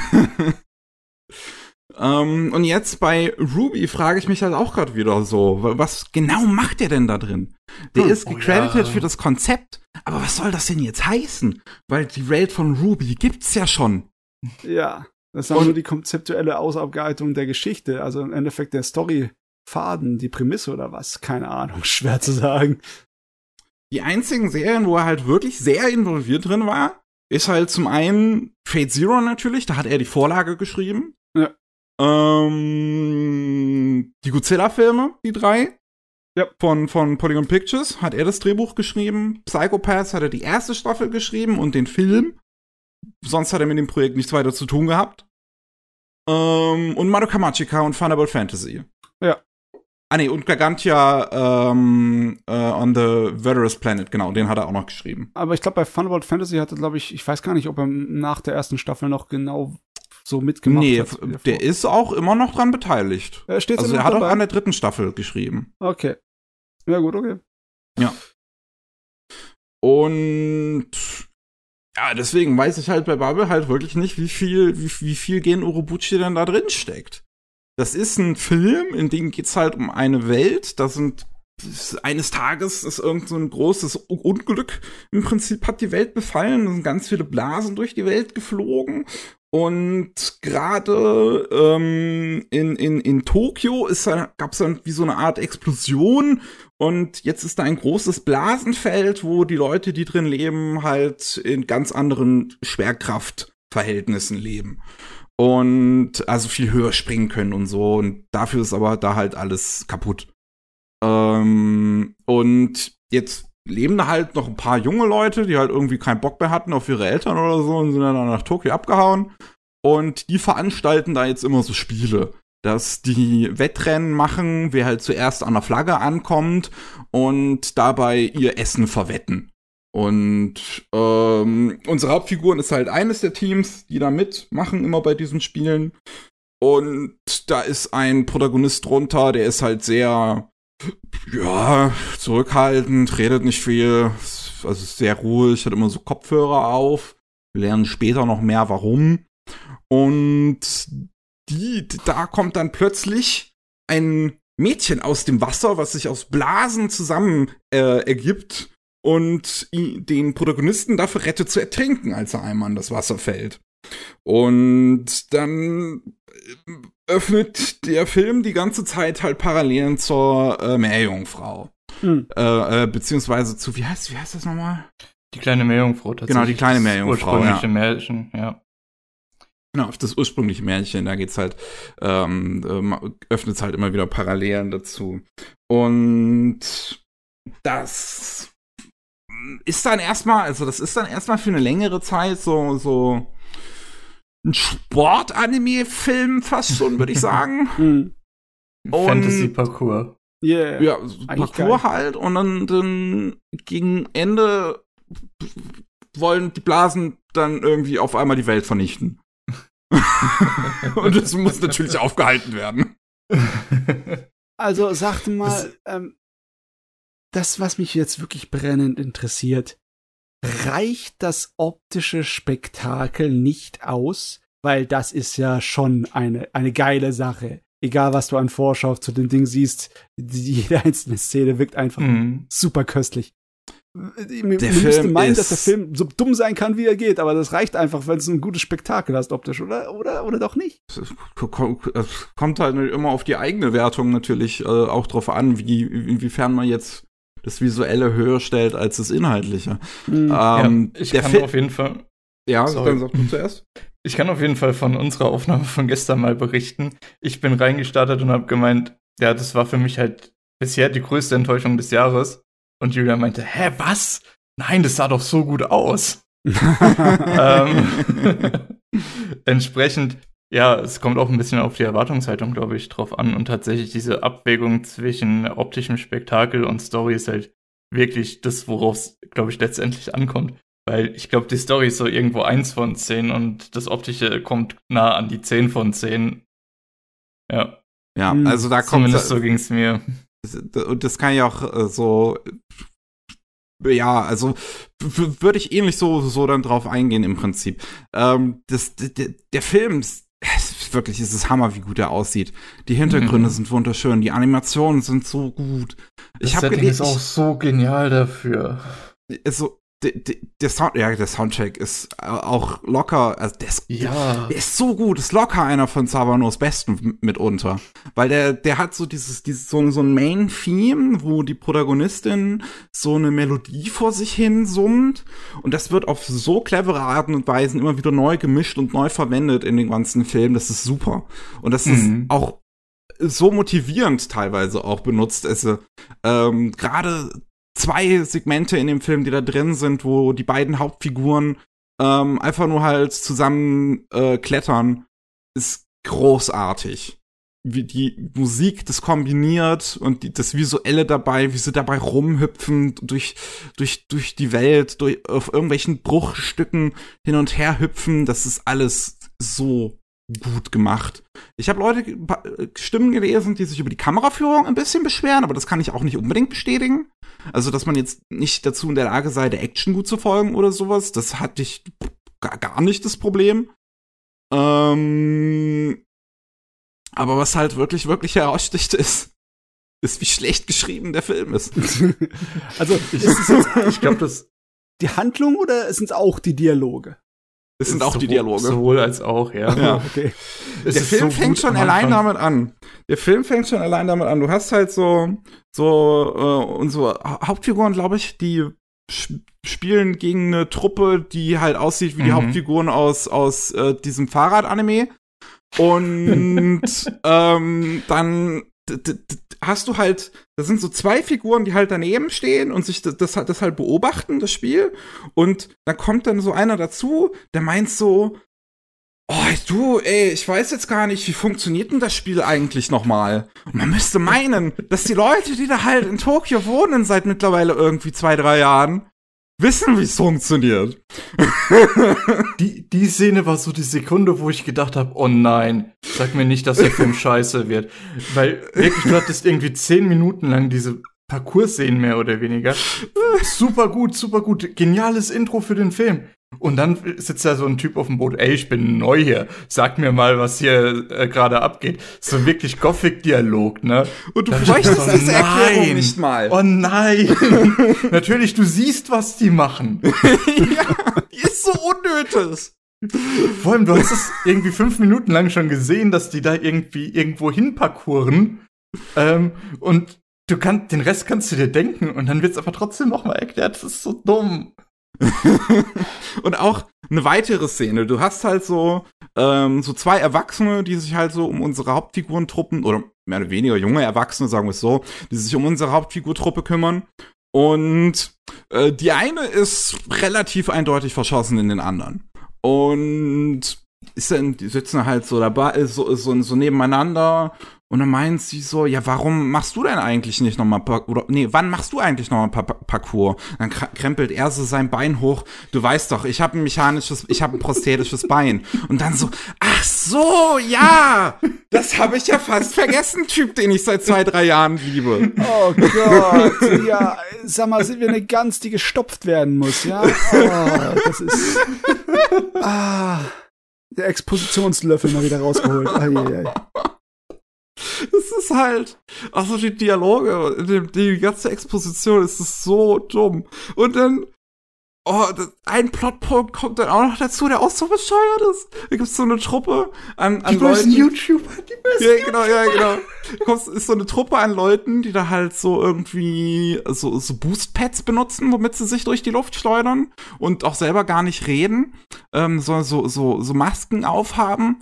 Und die machen dann, die entführen dann das Mädel, was, von dem ich eben geredet habe, und machen dann ein YouTube-Video dazu, wo sie halt auch schreiben, unsere erste Entführung.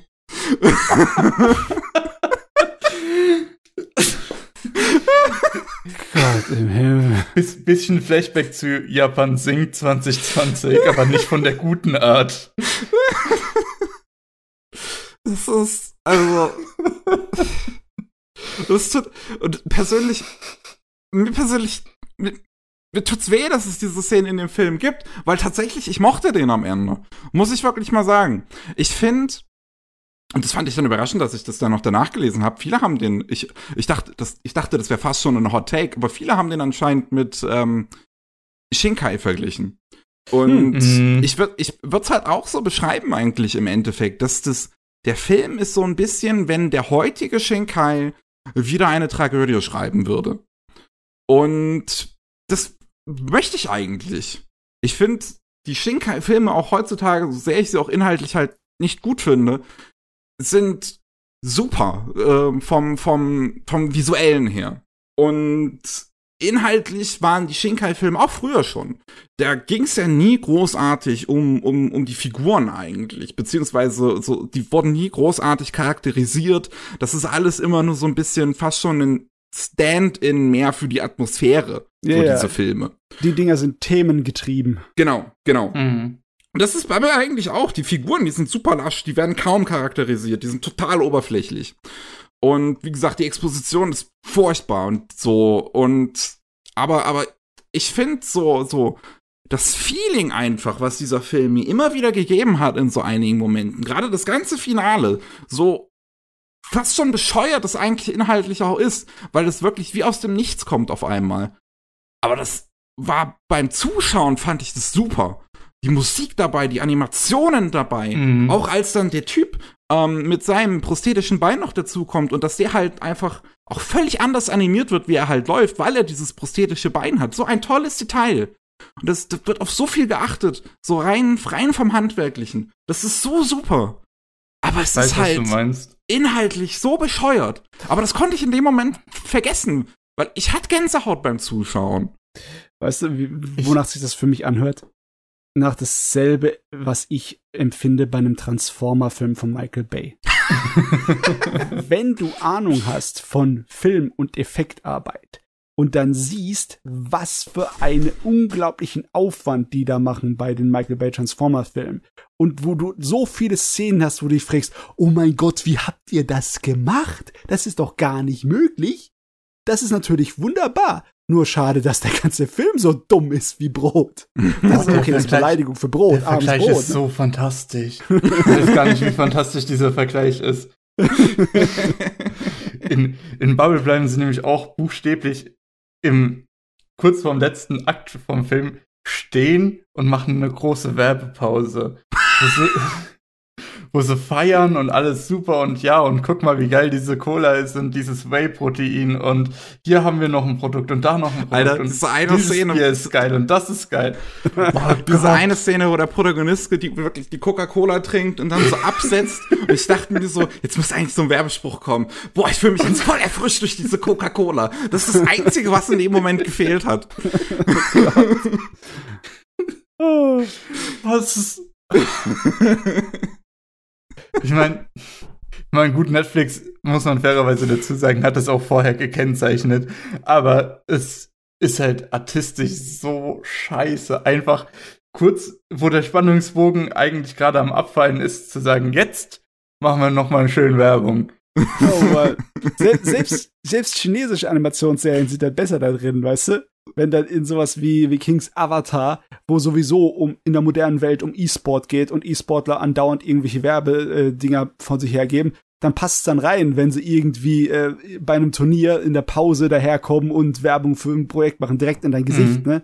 Also für etwas, was in Oder bei Wirklichkeit auch Grand, existiert. bei ja Grandmaster schon of Demonic. Cultivation passt so eine Cornetto-Werbung auch super rein. Ich meine, da haben sie es nicht in die Story reingesetzt, sondern einfach nur, weißt du, in die in Ja, Pause extra. von der Episode in der Mitte, weißt du? Dann haben sie, äh, da, das, da fand ich so abstrus, dass es herrlich war. Es war einfach genüsslich, wie dumm das war. Aber da hört sich's an, als wäre es einfach ungeschickt gewesen. Ja, ich, Ich habe mich während der Werbepause äh, habe ich auch nur gelacht. Das war so bizarr. Aber das ist bei mir, ich glaube, das hat sich zum Tick entwickelt. Immer wenn so eigentlich total unpassendes Product Placement äh, in einem Film ist, muss ich lachen. Das war, ich weiß nicht, ich glaube, bei dem Avengers Endgame kommt ja auch irgendwann eine Figur und drückt einer anderen Figur irgendwie Subway oder sowas oder McDonalds in die Hand und sagt, hier, damit fühlst du dich besser. äh, musste ich mir im Kino auch hartes Lachen unterdrücken. also es ist, oh Leute, bisschen subtiler bitte, ey. Ich meine, das, das war sowieso schon null subtil, weil jemand ist zu dem Zeitpunkt gerade mit seinem Mercedes vorgefahren, wo man sich auch gedacht hat, okay, Product Placement, alles klar. Oder war es Mercedes irgendeine deutsche Automarke auf jeden Fall? Das, oh, das ist, ich hasse sowas, das ist ganz schlimm. Jetzt, jetzt eine lustige Frage, die manchmal bei mir im Kopf herumspringt. Jedes Auto ist von irgendeiner Automarke gemacht. Ist egal, was für ein Auto du fährst, es ist immer Product Placement, oder? Ja, normalerweise in Filmen sieht man dann nicht die Embleme oder so, aber schau dir spezifisch noch mal den Anfang von Endgame an. Äh, nee, ich weiß Nicht- schon, was Nicht nur den meinst. Anfang, sondern auch generell. Das, die Kamera geht ja, wirklich auf dieses Emblem drauf. Ja, Und man, das ist so- die- ja, ich weiß, was du meinst. Es wechselt Ja. in Werbekamera-Modus. Genau. genau. ja, äh, theoretisch, ich weiß nicht, wenn man seinen Stern abklebt oder so, sollte es ja reichen. Ah ja. Auf jeden Fall ist äh, sehr unterhaltsam über Bubble reden zu hören, euch, ne? ist es. Also, es ist auch, es ist so ein, ein, ein komischer Film. Ich kann total verstehen, wenn man den nicht mag. Ich kann total verstehen, wenn man den mag. Da sind, glaube ich, bei dem sind, glaube ich, auch wirklich alle Meinungen offen, weil das so ein seltsames, zu, so ein seltsames Ding ist. Also ich sehe her hervor, also ich sehe voraus, dass da eine ganze Menge richtig gute Anime-Musikvideos draus produziert werden aus diesem Film. Oh, das kann man mit dem Auf Film jeden Fall, ja. definitiv machen. Also ja. Es, es ist ja selber ein halbes Musikvideo teilweise. Mhm. Ah ja, okay. Ja, auch. Hat ja, Ja. auch Musik von Eve drin, wo auch Netflix vor kurzem ja dieses äh, Musikvideoprojekt hatte. Ja, Hast du ja. das gesehen? Äh, ja, habe ich tatsächlich. Ähm, was ist es denn jetzt? Ist es jetzt, äh, das ist eine Live-Action- und Animationsvermischung oder was ist das? Ja. Ich hab's dir doch schon mal versucht zu erklären, Mats. Aber das weißt du anscheinend schon gar nicht mehr. Nee, das habe ich auch schon dritten verdrängt. Mal. oh. Wie fandest, du- wie fandest du das von Eve, das Ding? ähm, Adam bei Eve war das doch. Adam bei? Eve, Ja. genau. Ja. Ähm, ich mochte dieses, diesen, ja, fast schon Mystery-mäßigen Teil mit, ähm, mit den beiden Realfilm-Mädels und wie das dann auch in diese Musikvideos übergeht. Mochte ich, ich mochte es eigentlich echt gerne. Ich weiß nicht, äh, auf der einen Seite fand ich es irgendwie ein bisschen cringe fast. Auf der anderen Seite äh, mochte ich es aber auch total gerne. Deswegen, das ist, das ist bei mir auch in so einem seltsamen Spot äh, wo ich nicht genau sagen kann, war das jetzt gut oder war das eher so, na, ja. Ah, die Musik war auf jeden Fall gut. Kann man, glaube ich, Man auch muss halt Eve sagen. dazu mögen, ne? hm? Ich meine, man muss halt Eve dafür mögen. Ansonsten Ja. wird's schwierig. Ja. Das hast du aber überall. Du kannst dir nicht irgendwie ein Album von was weiß ich wem kaufen, wenn du den nicht magst. Das macht keinen Sinn, ne? Nicht wirklich, nee. Okay, gut. Jetzt sind wir schon Ja. so weit gekommen. Ich würde eine Pause vorschlagen. Ja, hört's gut. Ja, Und dann hören wir uns gleich wieder. okay. Willkommen zurück beim 185. Anime Slam Podcast.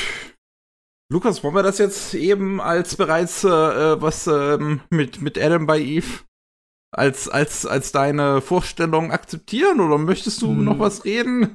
Also ich hätte noch was. ähm, okay. Ich habe zum Beispiel, ich weiß nicht, habt ihr schon in Summertime Render reingeschaut? Noch nicht. ist ja tatsächlich ein bisschen schwierig, da ranzukommen im Moment. Ähm, muss man erst nach Japan reisen, dann sich Disney Plus holen und so. Man weiß ja, ein Ja. bisschen unverständlich, weil die es da mit englischen Untertiteln haben, aber naja.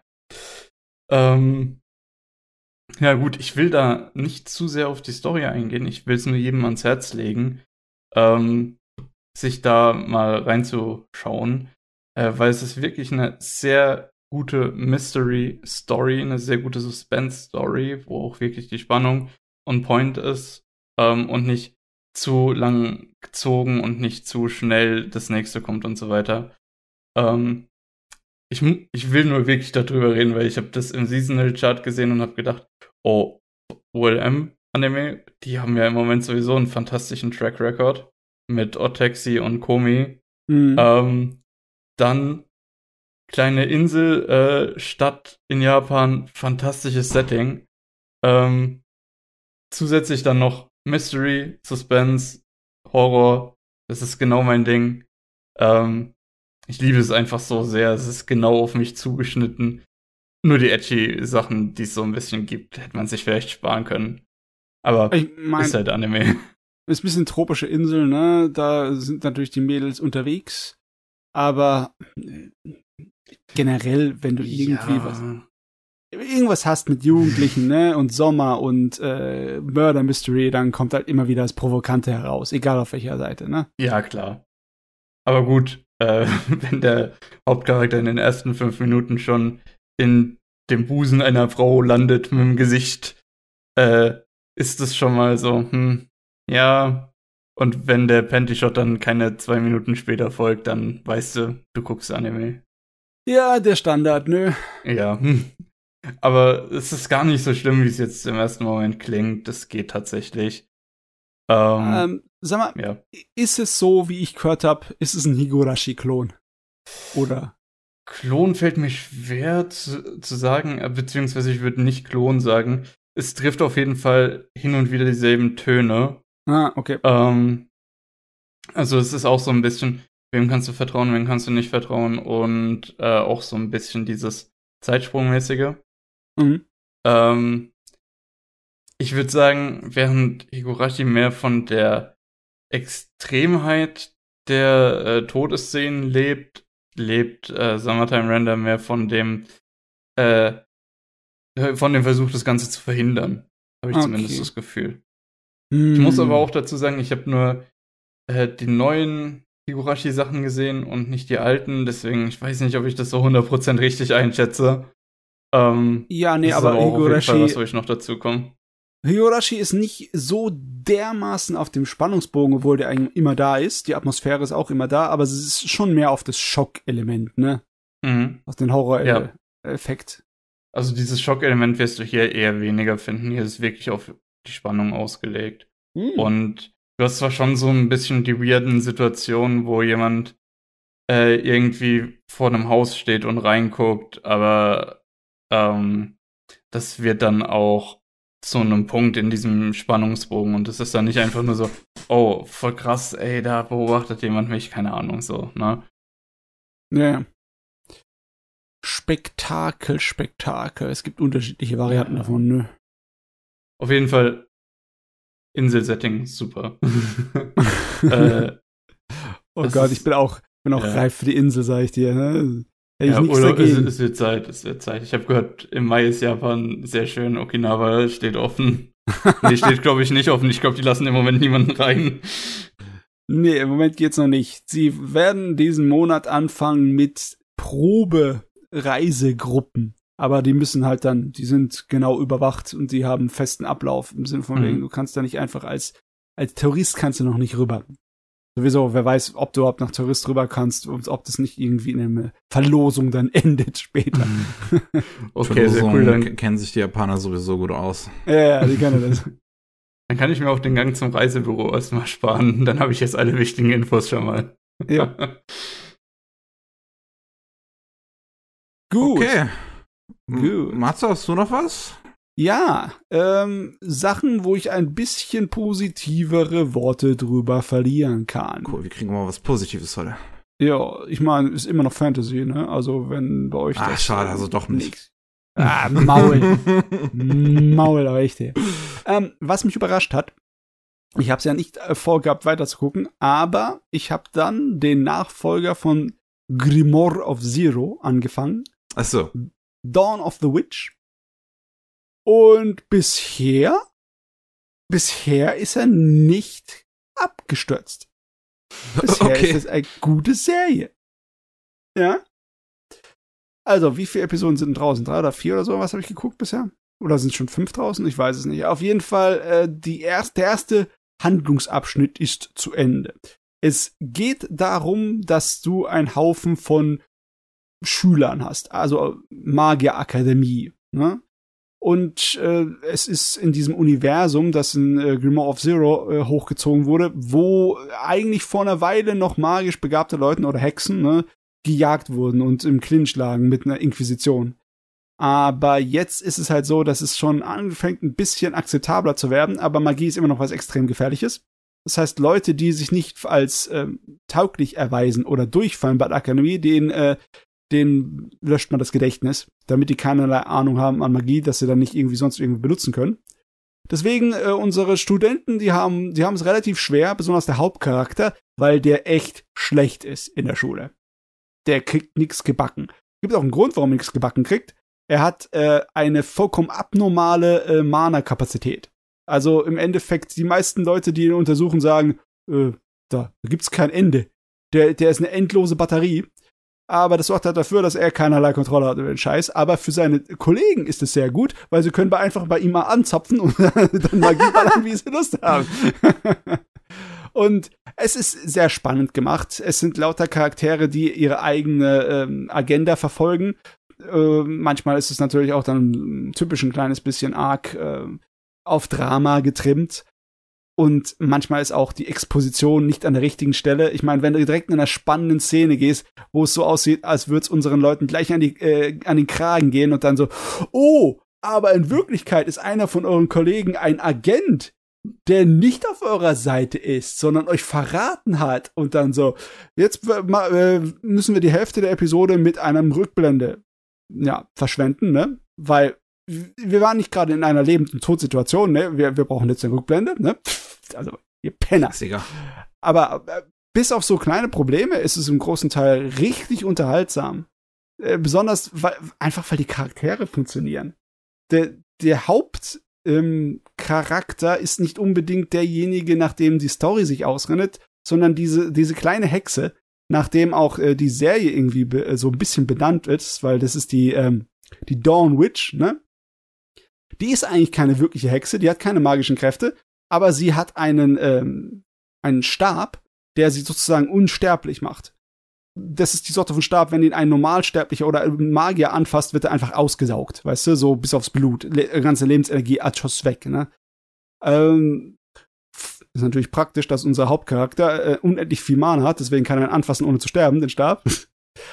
Aber die, die, die ist so ziemlich die, ähm, die Sympathieträger, meiner Meinung nach. Das ist ein 300 Jahre alter kleiner Loli, also man kennt eigentlich den Scheiß, es sollte sofort ja. Alarmglocken schalten, so von wegen, wegen, oh mein Gott, das ist bestimmt so nervig, dass ich wegrennen möchte vor Schreien. Aber nein, ist nicht. Das ist ein cooler Charakter und die ist auch ein cooler Mentor für unsere Gruppe an äh, Akademieschülern, die mit denen durch die Gegend zieht, um, ja, sozusagen mit ihnen einen Ausflug zu machen, einen Feldausflug. Aber da ist natürlich eine, ein Test kommt da auf sie zu. Sie kommen auf ein, äh, ein Dorf, das von einer Hexe kontrolliert wird. Und allem Anschein nach ist es eine ganz böse und gefährliche Hexe.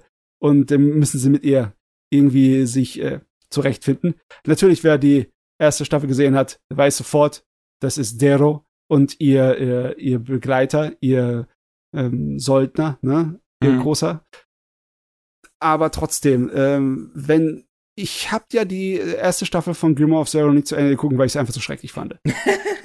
ja, die hat ist halt so abgestürzt in der Mitte. Äh, macht aber nichts. Die neue Serie kann man angucken, wenn man den ersten Teil überhaupt nichts von weiß. Wahrscheinlich ist es sogar von Vorteil. Du hast wahrscheinlich mehr Spaß, wenn du die als Neuling anschaust. Das ist faszinierend, wie die das so gemacht haben dass sie im Endeffekt alles äh, von neu aufziehen. Es ist zwar eine bekannte Welt in Anführungszeichen, aber es ist nicht so, dass du da irgendwie verloren bist. Ne? Wird alles dir erklärt, was du wissen musst. Und der Hauptfokus und der Hauptunterhaltungswert ist halt unter der Dynamik von unseren äh, Charakteren. Ne? Es funktioniert. Es ist nicht besonders gut animiert und gezeichnet. äh, es hat ein paar äh, handwerkliche Probleme von wegen vom Story her, ne? wie zum Beispiel Exposition und wie gesagt hat unnötige Rückblenden. Aber ich bin überrascht. Ich habe meinen Spaß mit dem Gerät. Okay. Also, weitaus besser als die erste Staffel. Na dann. Ja. Natürlich ähm, kann sein, dass sie jetzt gleich wieder abstürzen. Nachdem ich hier mich über die ersten fünf Episoden so echauffiert habe, kann es sein, dass es gleich wieder abstürzt.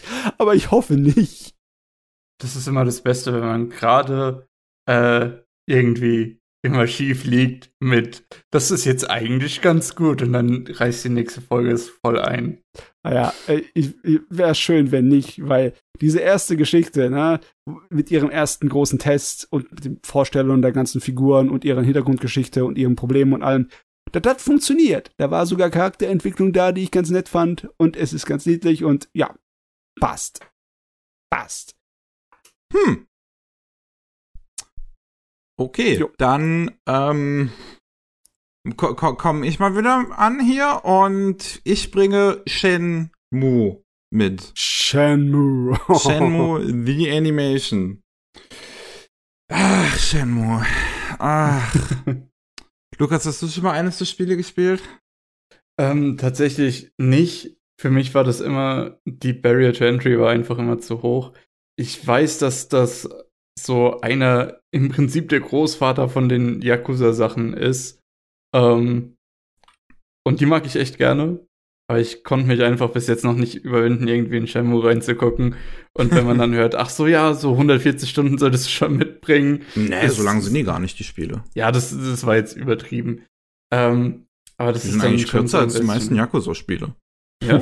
ja. Okay, vielleicht muss ich doch mal reinschauen. Aber so viel ich gehört habe, ist äh, die Zeitvertreib, die du da drin als Spiel hast, ist mhm. nicht so interessant das, wie bei den Yakuza-Spielen. Das, das Ding ist. Wir haben viel Gabelstapler fahren und so.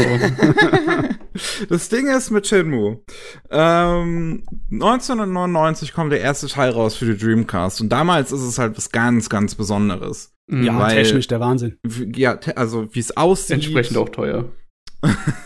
ne, wie es- aussieht ähm, und wie lebendig die ganze Welt in dem Ding ist. So alle Figuren haben einen festen Tagesablauf und folgen halt so so so einem gewissen System und an manchen Tagen ist ihr Tagesablauf dann auch noch anders und ähm, das, das so so so eine richtige kleine Stadt wird da simuliert und das ist super cool. Und auch, dass du die ganzen, du kannst alle möglichen Schränke immer öffnen, reingucken, die Sachen auch rausnehmen und genauer betrachten. Da ist so ein Detail gerade drin, das ist wirklich erstaunlich als Videospiel. Und du kannst mit den ganzen Leuten immer reden und, äh, und, und manchmal haben die vielleicht sogar was Interessantes zu sagen. Äh, denn bei, bei, bei Shenmue so, das, die, die Story war halt nie das Besondere irgendwie da dran. Es ist halt eine typische Martial Arts Rache-Story mit halt so chinesischen Mythen mit drin. Und ne, es fängt halt an und so Protagonist Rio sieht, wie sein Vater umgebracht wird von jemandem namens Lan Di und jetzt will er halt herausfinden, warum und was es mit dem Lan Di auf sich hat, wo er ist und natürlich auch mit dem Hintergedanken der Rache. Und das ist im ersten Spiel ist es halt äh, nur so alles so so so, so, so ein Detective Ding im Prinzip in, in der eigenen Heimat, wo man halt versucht, so irgendwie jetzt den auf die Schliche von Landi zu kommen, so wer das ist, wo, wo der ist, ne, wo man jetzt da irgendwie hinterherkommen kann und macht halt ziemlich, ziemlich basic Shit so. Also der größte Teil des Spielablaufs besteht eigentlich immer daraus, dass man durch die Stadt läuft und alle Leute irgendwie auf dieses aktuelle äh, äh, Ziel irgendwie anspricht. So, hey, ich habe hier diesen Brief gefunden, der an meinen Vater adressiert war, aber der ist auf Chinesisch. Dann gehst du ins, ins chinesische Restaurant, wo die Chinesen halt, ne, und, und fragst die so, hier könntest du das für mich übersetzen. Dann sagen die so, es ist altes Chinesisch, das kann ich nicht lesen. Und dann fragst du so, ja, aber wer kann denn altes Chinesisch? Die so, keine Ahnung. Dann gehst du halt wieder raus und fragst die nächsten Leute so, kennt ihr jemanden, der altes Chinesisch lesen kann? Bis du halt bei der Person ankommst, die altes Chinesisch lesen kann. Und dann gibt die den nächsten Hinweis. Und dann gehst du wieder alle Leute in der Stadt durch und fragst die halt jetzt wegen dem nächsten Hinweis. und so Ja, läuft halt das Spiel ab. Das ist zum Glück im, am Anfang von der Serie kam mir das nicht so schlimm vor, äh, aber am Ende der Serie merkt man schon diese, diese äh, Wurzeln, wo er dann von dem einen zum nächsten geschickt wird und so weiter. ja, ähm, und das, das, also ich hab's, als, als ich das erste Spiel gespielt habe, ich hab's auch zugegeben nie durchgespielt, aber jetzt, wo ich so den Anime gesehen habe, war ich im Prinzip kurz davor, das erste Spiel durchzuspielen. Ähm, habe ich dran realisiert halt und, und das, das ist, ich weiß halt auch immer nicht, wie, wie ich das so beschreiben soll. Ich finde, das ist an, sich interessant, äh, so das Spiel, so als Zeitkapsel, als das, was es ist. Und es ist immer wieder frustrierend, aber wenn man einmal auch so drin ist irgendwie in dieser Welt und so, dann macht's auch Spaß. Und das Kampfsystem ist ja auch, es ist ja im Prinzip das Kampfsystem von Virtua Fighter, ist es einfach rausgenommen, weil Yu Suzuki auch Virtua Fighter äh, directed hat und halt mit dem Kampfsystem dann ein Epos erzählen wollte. So ist dann halt Shenmue entstanden und ähm, dementsprechend hast du sehr ähm, langsame, realistische Kämpfe im Prinzip, die die ähm, so so wo wo einzelne Schläge im Prinzip das Gegenüber schon ausnocken können. Und das das ich war wirklich extrem überrascht davon, wie dieser Anime im Prinzip die Spiele fast eins zu eins adaptiert. Ich Also- glaube, das ist auch das große Problem. Das ist, Ich Ich- finde das ich- super interessant eigentlich. ich habe wirklich, ich habe sowas, glaube ich, noch nie gesehen, dass etwas so haargetreu adaptiert wurde, weil das, das Ding nimmt im Prinzip wirklich die Cutscenes aus dem Spiel und es lässt halt die raus, die jetzt weniger relevant sind oder kürzt ein paar Sachen ab. Aber das, das ist es im Prinzip. Es sind die Cutscenes aus dem Spiel, die storyrelevant sind, zusammengeschnitten, wie bei einer YouTube-Compilation. und dann halt als Anime gemacht. Und das, wow. sowas habe ich noch nie gesehen. Ich war am Anfang super erstaunt, als ich gehört habe, dass die 13 Folgen die ersten beiden Spiele adaptieren. Aber es funktioniert halt auch, weil die Spiele haben halt nicht so viel Story. und, und, ich glaube, allein deswegen ist das schon ein super interessanter Anime einfach. äh, wie du schon gesagt hast, ich habe das, glaube ich, nämlich so auch noch nie gesehen. Ich habe zwar, ich habe angefangen gehabt, die Persona 5 Animationen zu gucken. Die hatten aber ganz große Probleme damit, diese Spielhandlung zu adaptieren. Was vielleicht auch ein bisschen mit der Art von Spiel, was Persona halt ist, mhm. zusammenhängt. Ähm, aber jetzt, wo du das so erzählt hast, habe ich, denke ich mir schon, ja, allein deswegen ist Shenmue schon interessant, zumindest mal ja. um zu sehen, welche Ansätze man da verfolgen kann. Das, das, das, das fand ich halt auch. Es ist, es, also ich war überrascht, so, so wirklich, wie haargetreu das dran ist. Und das, äh, ich, so, so wirklich, es sind, es sind im Prinzip nur so Kleinigkeiten, die manchmal so, so, so abgeändert werden. So zum Beispiel, die, die Serie fängt an damit, dass, dass Rio gerade auf dem Heimweg ist und dann wird da seine, seine Kindheitsfreundin Hanasaki wird da irgendwie von zwei äh, äh, bösen Typen da irgendwie angegangen. Und das ist halt eine Nebengeschichte, die so auch im Spiel drin ist. Das Spiel startet halt eigentlich erst nach der Anfangssequenz, wo der Vater stirbt. Ähm, und deswegen ist es so hier im Prinzip vorweggenommen, diese Szene, weil er da erst auf dem Heimweg noch ist, wo dann der Vater umgebracht wird. Aber es ist so drin. Auch mhm. das, das, das, also, das, das so viele Kleinigkeiten auch irgendwie mit drin sind. Das war eigentlich, fand ich so faszinierend. Auch dieses, das Gabelstaplerfahren ist auch mit drin. sind sogar, sind sogar tanzende Gabelstapler sind einfach im Opening. Ist auch super.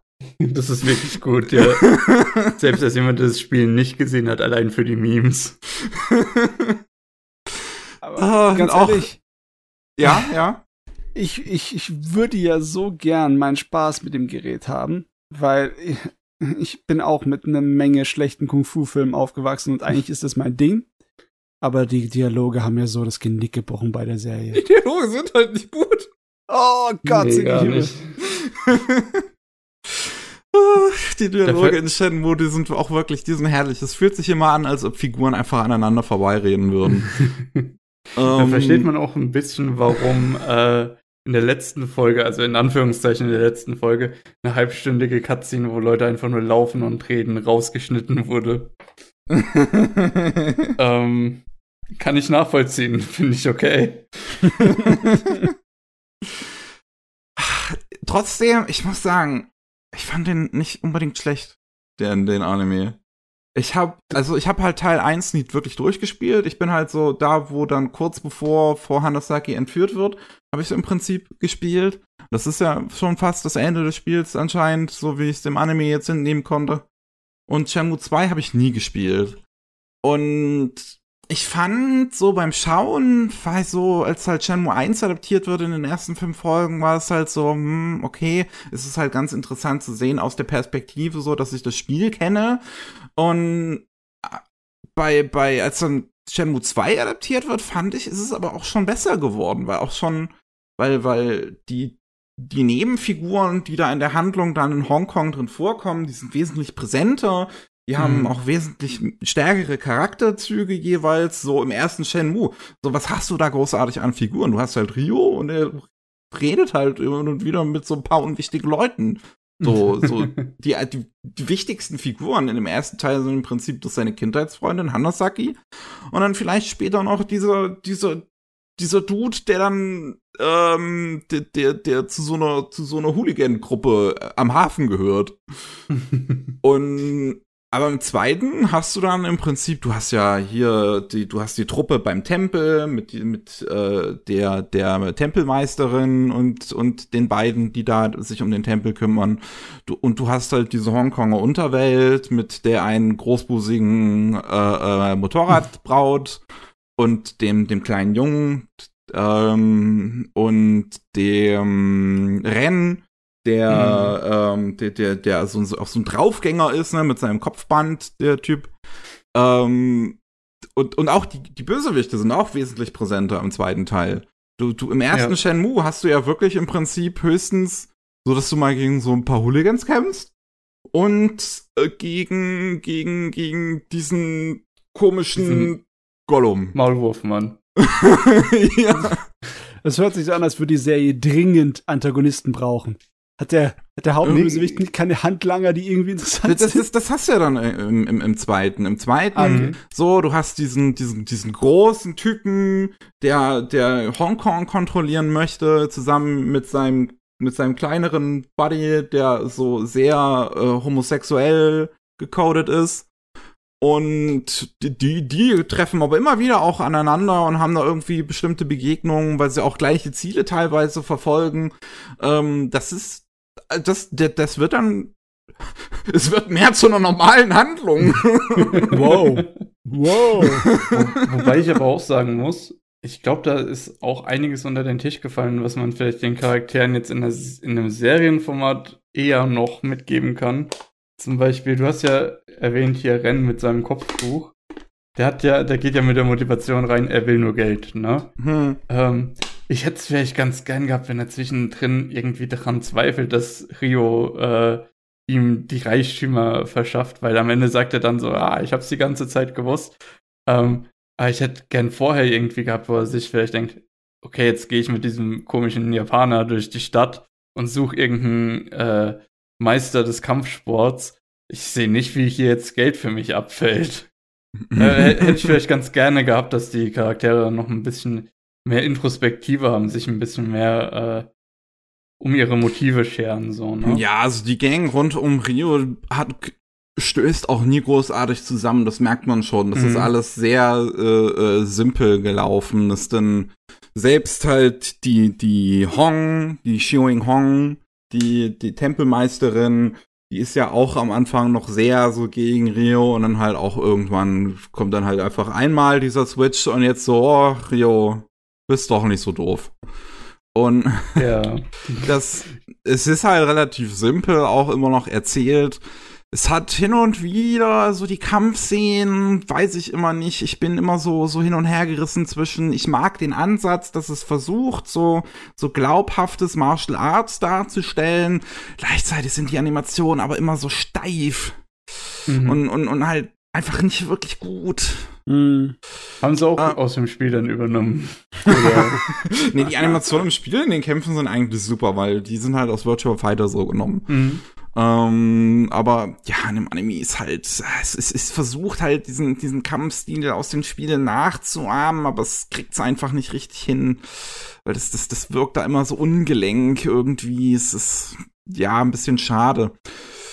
Ah, Ich, ah, ich, ich wei- weiß nicht, so, so gerade so halt ab der zweiten Hälfte, wo es dann im zweiten Spiel das adaptiert, so, ich habe meine Zeit so halbwegs genossen. Was Mhm. halt, glaube ich, auf der einen Ebene schon daran lag, dass ich so, so, so diese, auf, auf, auf diese Trash-Ebene im Prinzip hinabgegangen bin, auf der sich Shenmue dann da halt teilweise einfach bewegt. Ähm, und das aber auf dieser Ebene irgendwie gemocht habe, um, um es so irgendwie auszudrücken. Ich, ich, ich habe mich, ich hab mich an das Werk angepasst beim Schauen. Ah, ja. Also, Ähm, ich, dein Fazit, ja? ich habe die Serie so halbwegs genossen. Äh, könnte ich so auch unterschreiben. Ja, also es, es hat halt nach wie vor, es hat halt super Musik, die ist halt aus den Spielen Mhm. übernommen, also der Soundtrack ist toll. Ähm, auch so, so, so die Atmosphäre, finde ich, kommt im zweiten Teil auch ein bisschen besser rüber, so in Hongkong, dass man so ein bisschen was von der Stadt erlebt und ähm, so, so auch dieses, diese mystischen Aspekte so ein bisschen mehr mit reinkommen. Ich fand es ein bisschen weird bei der Übersetzung. Ich habe es mit englischen Untertiteln bei Crunchyroll geschaut.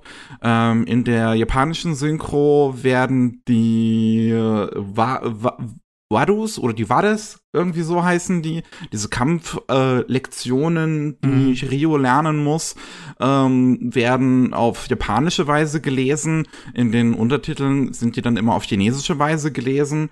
Das ist Ähm. auch in der deutschen Synchro, äh, in den deutschen Untertiteln so. Das hat mich auch total irritiert. Hm, ja, weil weiß ich jetzt nicht, warum sie sich da so entschieden. äh, Vielleicht, vielleicht haben die UbersetzerInnen halt wieder nur ein Skript bekommen, halt ohne Ton, Mhm. wussten halt nicht, wie es die Japaner machen und dachten halt, gut, das spielt halt jetzt in Hongkong, ne? Würde halt auch mehr Sinn ergeben, das dann Chinesisch zu lesen.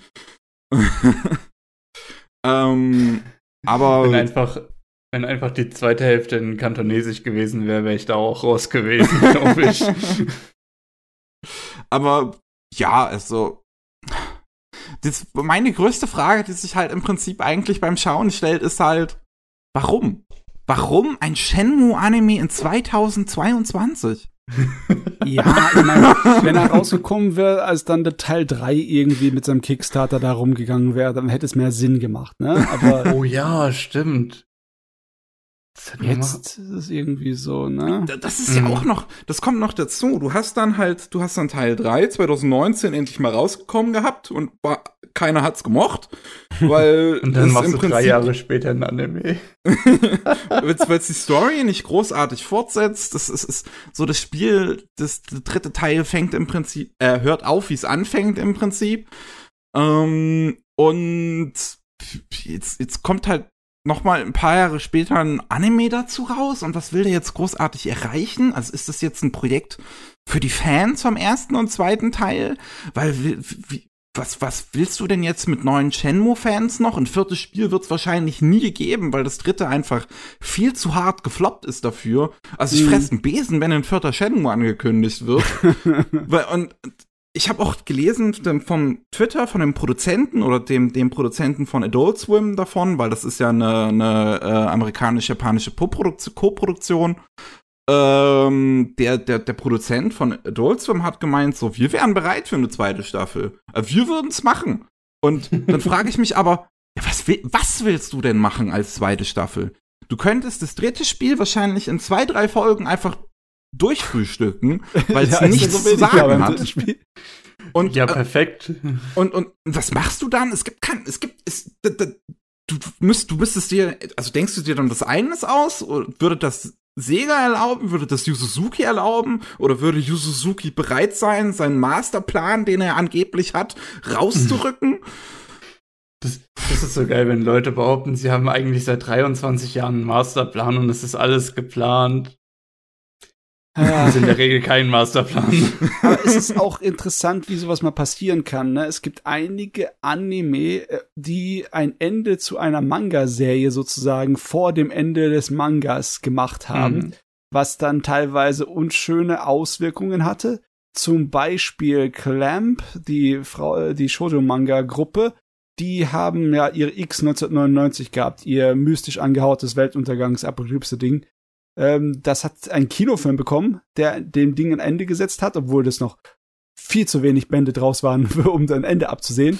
Und dann hat es später noch eine, äh, ein paar Jahre später eine Fernsehserie bekommen, die ein anderes Ende draus gemacht hat aus dem Gerät.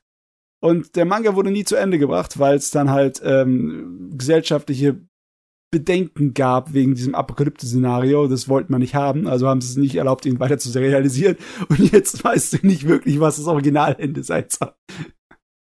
Ah, oder, oder Fullmetal Alchemist. Bei Fullmetal Alchemist war es sehr interessant, ne? Weil da fand die, ich das äh, ja, Original-Anime-Ende äh, eigentlich gar nicht schlecht. das, was die sich aus den Fingern gesaugt haben, war super interessant. Ja, War fantastisch. auch. Also auch Ganz der ehrlich, Film dann hätte- noch, den finde ja. ich auch noch super.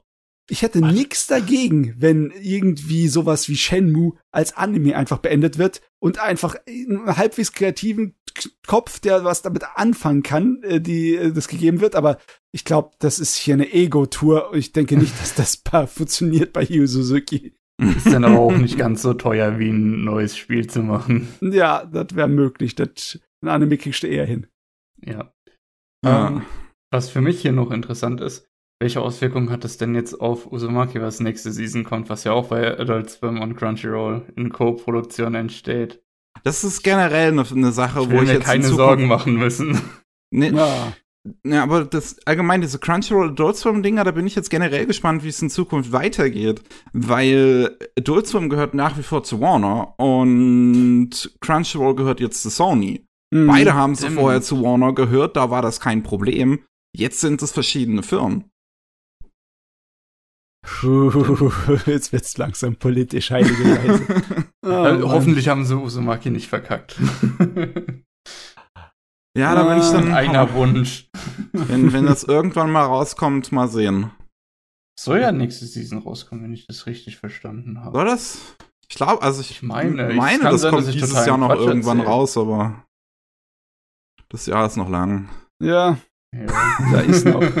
da haben wir noch einiges vor uns hier. Ach ja. Hat noch wer was? Vielleicht ist das Ich, dann. ich hätte noch was. Äh, hat unser Gast auch noch was? Hm, Nee, ich glaube, ich bin durch soweit. Vielleicht kann ich ja zu deinem noch was sagen. Ja, okay. Äh, dann habe ich noch eine Serie, die ich kurz mal ansprechen wollte. Und zwar I Quit Being a Hero. Oder I'm Quitting Hearing, weil es was, was, was wohl das dämlichste Englisch ist, das ich je gelesen habe. Doppelte Ing-Form, ja? Seid ihr Plet oder was? Äh. Auf jeden Fall, das fängt ziemlich schwach an, diese Serie. Es geht um eine typische Fantasy-Story, ne? Also wirklich sowas von eklig klischeehaft. Von Held kämpft gegen den Dämon dort, der halt in die Menschenwelt einfällt, fällt, ne? Äh, Held ist so extrem überpower, dass er im Endeffekt alleine die gesamte Armee des Dämonenkönigs zurückschlägt. Also wirklich, er die Menschen um ihn herum können ihn nicht irgendwie als Mensch erachten. Er kann auch nicht irgendwie, äh, er schafft es keine Zusammenarbeit mit den Leuten hier aufzubauen. Keiner kann mit ihm mithalten. Der ist einfach viel zu heftig, der Mann. Und als er dann siegt, kriegt das Menschenkönigreich kriegt kalte Füße. Weil das ist im Endeffekt der Kerl, äh, ne, wenn der wollte, ne? Ich meine, der hat im Alleingang die Dämonen besiegt, gegen die wir keine Chance hätten, hätten wir, den Helden nicht gehabt. Wenn der wollte, kann der bei uns einfach alles übernehmen und platt machen. Niemand kann dem was haben. Also, ähm, machen sie was ganz Schlaues. Sie verbannen ihn aus dem Königreich. Ihr Vollidioten. Warum versucht er euch nicht auf seine gute Seite zu, zu stellen, ne? Der Kerl ist natürlich sehr deprimiert davon, ne? Will gar nichts mehr mit Menschen zu tun haben und äh, läuft zu den Dämonen, den er total, die er total zusammengetreten hat und sagt, sag mal, habt ihr einen Job für mich?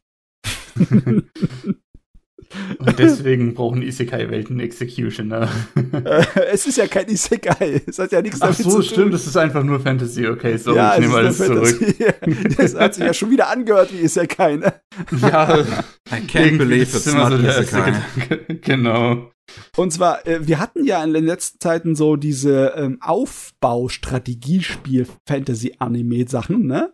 Und das hier ist im Endeffekt ein Management-Game-Fantasy-Anime.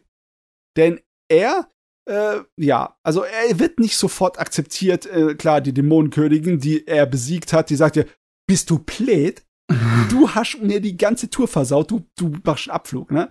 Aber ihre Untergebenen, die wissen, wie schlimm's um die Dämonen steht und ihre äh, Armee. Und die tut ihn heimlich anheuern, weil er was drauf hat, was Management angeht, äh, um ihnen zu helfen, wieder auf die Beine zu kommen, ne? Also zumindest nicht am Verhungern sind. Und da, es ist ein bisschen albern und der Hauptcharakter ist nicht wirklich sympathisch. Dafür sind die restlichen Charaktere super geschrieben und die Story und die Geschichte dahinter, die Idee dahinter ist auch ganz gut. Und die Dämonen haben nicht einfach so die Menschenwelt äh, da so, sind da eingesprungen, um halt hier ihre Dominanz zu zeigen. Nee, äh, die, äh, die Dämonenkönigin hat gemeint, bei ich in ihrer Dimension, in ihrer Dämonendimension ist alles nur Ödland, nur Wüste und karg und die Leute kämpfen nur ums Überleben. Das sorgt natürlich dafür, dass meistens die Dämonen gegeneinander kämpfen. Es ist, herrscht Dauerkrieg. Ne? Denen geht's schlecht. Also will sie eine Veränderung her äh, hervorbringen. Die kann nicht einfach so in die Menschenwelt einfallen und dort sich ansiedeln. Das funktioniert nicht, es ist nicht genug Platz. Aber sie kann äh, von den Menschen ihre höchste, also ihre wichtigste äh, Schatz, ihre, den, den, den Stein der Weisen, so äh, magischen Stein von ihnen klauen, um damit ihre eigene Welt umzuwandeln in etwas, was man leben kann. Ne? Also nicht eine verdammte Postapokalypse.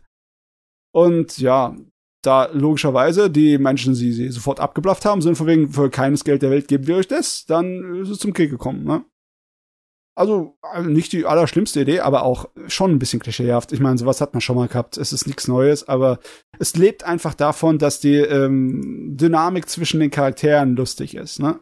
Und dass er, der Hauptcharakter, der Held, auch wenn er nicht so wirklich sympathisch ist, dass er die Sorte von Typ, der daherkommt und zeigt, guck mal, ich zeig dir jetzt, wie man es richtig macht, ne? Weil ich bin doch der Beste. Der Kerl geht mir auf den Sack oder Ende. Er, er lernt wenigstens was. Er hat Charakterentwicklung schon in den ersten paar Episoden. Und äh, es ist ein Genuss, ihm zuzusehen, wie er vor der Dämonenkönigin seine Identität geheim halten muss, weil er nicht will, dass er aufs Maul kriegt von ihr. Okay, sie könnte ihn zwar nicht besiegen, aber ähm, er will seinen Job nicht verlieren. Und das Ganze ist vollgestopft mit lauter äh, direkten Anspielungen an die Arbeitswelt, ne? Es wirklich, es werden da noch so Fachbegriffe aus Personalmanagement und allem reingeschmissen. Und, und so Unsinn. Und in der Hinsicht ist es unterhaltsam, ist ganz spaßig, ist nichts Besonderes, aber ich meine, es hätte viel, viel schlimmer kommen können. ich bin irgendwie so froh, dass diese Strategie- und Management- und Aufbau-Fantasy-Dinger voll das Genre werden und bisher keine richtige, äh, keine richtige Niete dabei war. Die sind alle in Ordnung bisher. Ne? Das Ich macht sehr glücklich. Ich finde das interessant, gerade das, was du beschrieben hast mit, ähm, er muss seine Identität geheim halten und so. Erinnert mich auch total an äh, Love After World Domination, was ja auch jetzt diese Season läuft. Ja, der ist auch gut. Das, ja, der ist auch gut. äh, aber interessant, interessant. Ich, ich finde es auch, dass diese Dinge so Standard werden mittlerweile.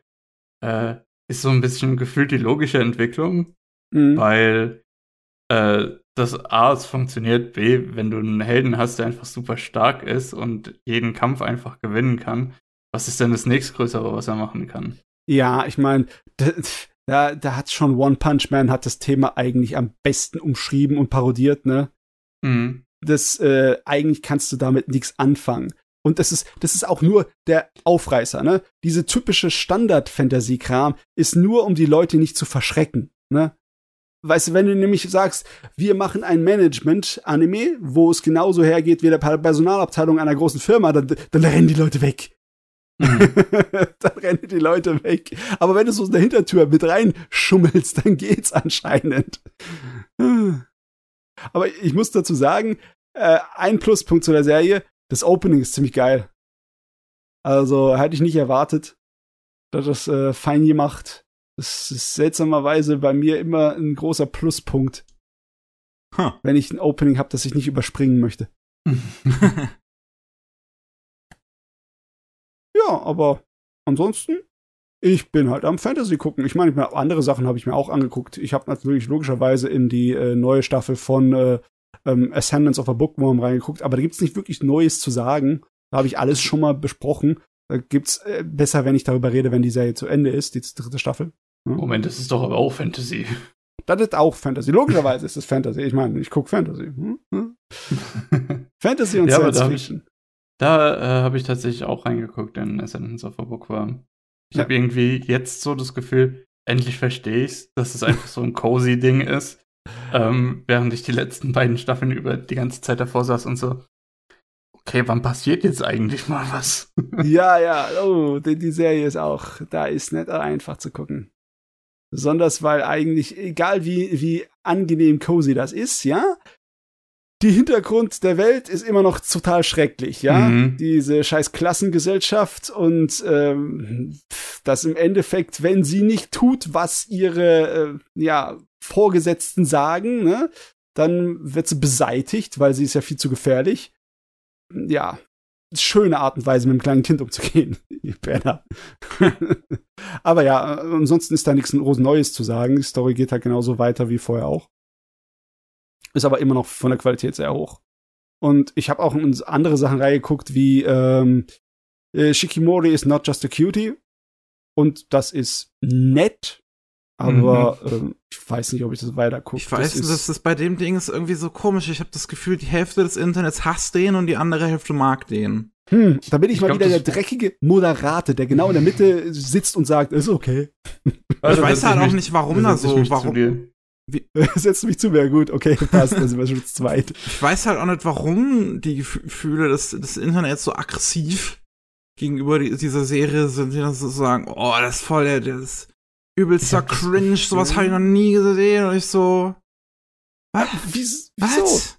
Ich habe Das- das, Gefühl, das ist so eine Mischung aus zu hohen Erwartungen. Also da ist auch, glaube ich, Erwartungshaltung so ein ganz äh, großes Schlüsselwort bei der Sache. Und auf der anderen Seite vielleicht auch so ein bisschen dass sie halt eher so den traditionellen männlichen Part übernimmt, was so bei äh, einigen Gruppen äh, Anime-Fans oft eher so verpönt ist. Ja, die Gruppen können sich von mir aus hier irgendwo ins Gras schmeißen und da rumwälzen. Ja? Das ist ganz ehrlich, äh, das ist doch nur ganz simple Rollenvertauschung. Ne? Der Das Junge ist die Süße und äh, sie ist der Coole und fertig. Als ob das irgendwie komplex wäre oder irgendwie anstößig Ja, oder genau. problematisch. Genau.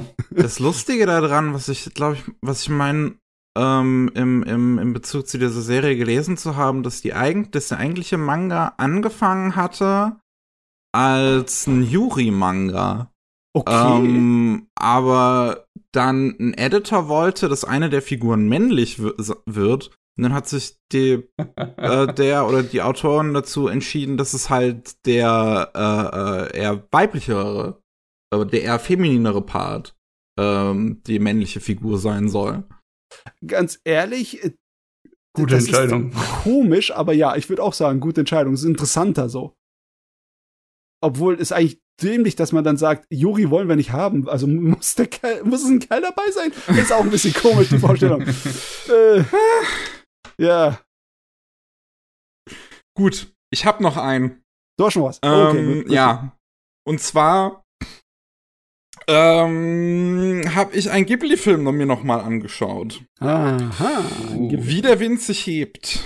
Das Ah, ist gut. Den, ähm, es, ist, es ist nämlich so, ähm, ich hole mein, mein Abitur nach auf einem Kolleg. Das ist im Prinzip relativ so, dass es ähm, sehr no normal eigentlich ist zu dem, wie Schule in, in, in 10. bis 12. Klasse ist. Und ähm, in der 11. Klasse ist dann irgendwie so, zum, zumindest ist es hier in Bayern so, dass es dann ein, ähm, wie, ein wissenschaftliches Seminar gibt, zu dem man Mhm. eine wissenschaftliche Arbeit schreiben soll, so wie es man dann im Prinzip um als, als Vorbereitung auf Uni und sowas, ne? Ja. Und ähm, da mein wissenschaftliches Seminar ist halt ähm, Biopics. Und ich dachte, da wäre es eigentlich ganz interessant, wenn ich mir als Thema wie der Wind sich hebt nimmt, nehme. Weil Hm. es ja eigentlich gar nicht so viele animierte Biopics gibt.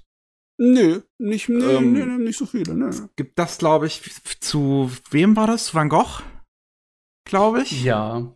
Ja, das auch so ein bisschen in seinem Stil animiert Ja. ist. Das will ich mir auch unbedingt noch anschauen. Seit etlichen Jahren. Es gibt auch ein Anime zu Tagebücher der Anne Frank. Ähm, ansonsten fällt mir eigentlich nichts ein. Selbst im Anime-Bereich. Du hast es ja relativ selten, dass wenn mal eine historische Figur genommen wird, ist es ja dann eher auch irgendwie in einem Fantasy-Setting oder sowas mit reingepackt, als statt dass da jetzt wirklich versucht wird, die, die, die, die deren Figur das Leben zu erzählen oder sowas. Ja, die Figur chillt dann in Shibuya als äh, Manager für Idols. ja.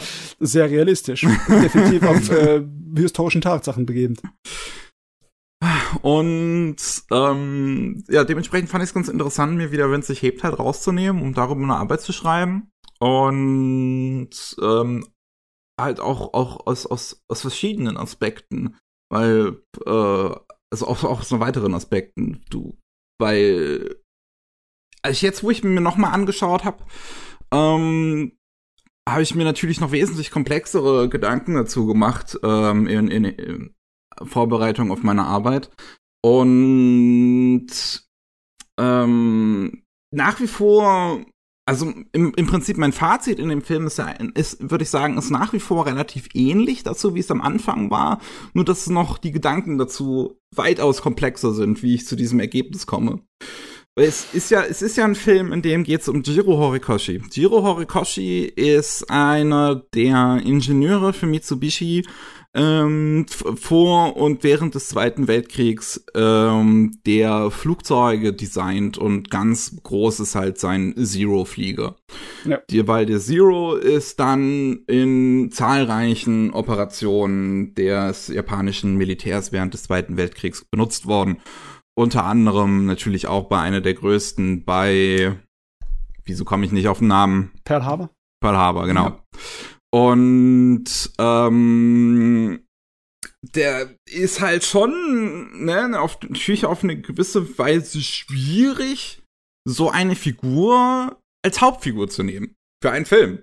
Gerade wenn du eigentlich selber, wie Miyazaki, ein Pazifist bist und halt ziemlicher Antikriegsmensch eigentlich. Seine ganzen Filme sind ja eigentlich, oder viele seiner Filme sind ja Antikriegsfilme.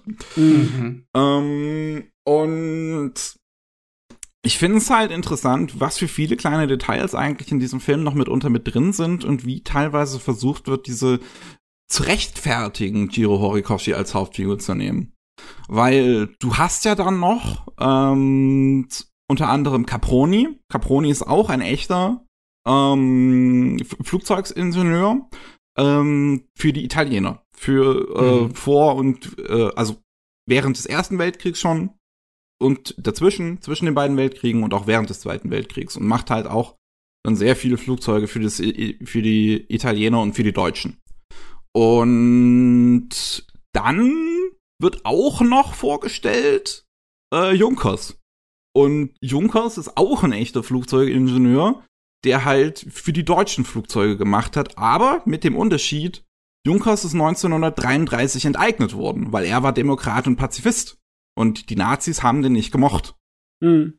Ähm, und bei dem ist es halt ganz klar, Junkers war halt jemand, der gegen das Nazi-Regime war. Bei Gio Horikoshi und Caproni wissen wir die, deren politischen Ansichten gar nicht so wirklich. Ähm, Caproni ist zwar 1946 als unschuldig gesprochen worden, aber das wissen wir eigentlich aus der Historie, wenn man sich so anschaut, wer unschuldig gesprochen worden ist nach dem Zweiten Weltkrieg, dass das jetzt nicht so viel bedeutet. Ähm, und, dem, und, und ich finde es halt interessant, dass dann der Film diese die äh, ähm, Junkers im Prinzip so ein bisschen als als Ankerpunkt nimmt, um die beiden anderen Figuren zu rechtfertigen. Ähm, weil weil ne, du, du hast halt mit Junkers eine Figur, die ganz klar halt Antifaschist, Antifaschist, antifaschistisch ist und das auch im Film dann später noch erwähnt wird. Es wird nie genau gesagt, warum er sich jetzt mit Hitlers Regierung oder so anlegt, was da jetzt das Problem ist. Aber es wird erwähnt von einer Figur. Ähm, und auch bei der Figur ist es ganz interessant, dass die eingeführt wird. Ähm, wie heißt der nochmal? Wie heißt diese Figur nochmal? Ich muss gerade nochmal gucken. Uh, The Wind Rises der von Werner Herzog gesprochen wird. Also im Englischen. Castorp, genau, Castorp. Denn äh, Castorp ist dann selber eine deutsche Figur, die halt eingeführt wird in, diese, in, in, diesem Film. Das ist jetzt eine Fantasiefigur, aber er basiert auf Castorp, die Hauptfigur aus Thomas Manns ähm, Der magische Berg. Nee, hieß er so? Oh Gott, ich bin kein Experte, was Thomas Mann angeht. Ah. Nein, geht so gar nicht. Äh, der Zauberberg, der Zauberberg, so hieß er. Ähm, und Thomas Mann, ne, selber auch Antifaschist gewesen, homosexuell gewesen, ist geflüchtet und so. Ähm, und hat natürlich auch viele Werke geschrieben, die sich übers Nazi-Regime lustig gemacht haben. Ähm, und da ist halt auch ganz interessant, dass dann selber so Castorp im Prinzip gewählt wird als, als ähm, fiktionale Figur, der dann halt selber auf so einem, auf einem Thomas Mann-Werk basiert, äh, der dann auch ähm, de, de, de, den Zauberberg ähm, drauf anspielt, ähm, während der in dem Film drin ist.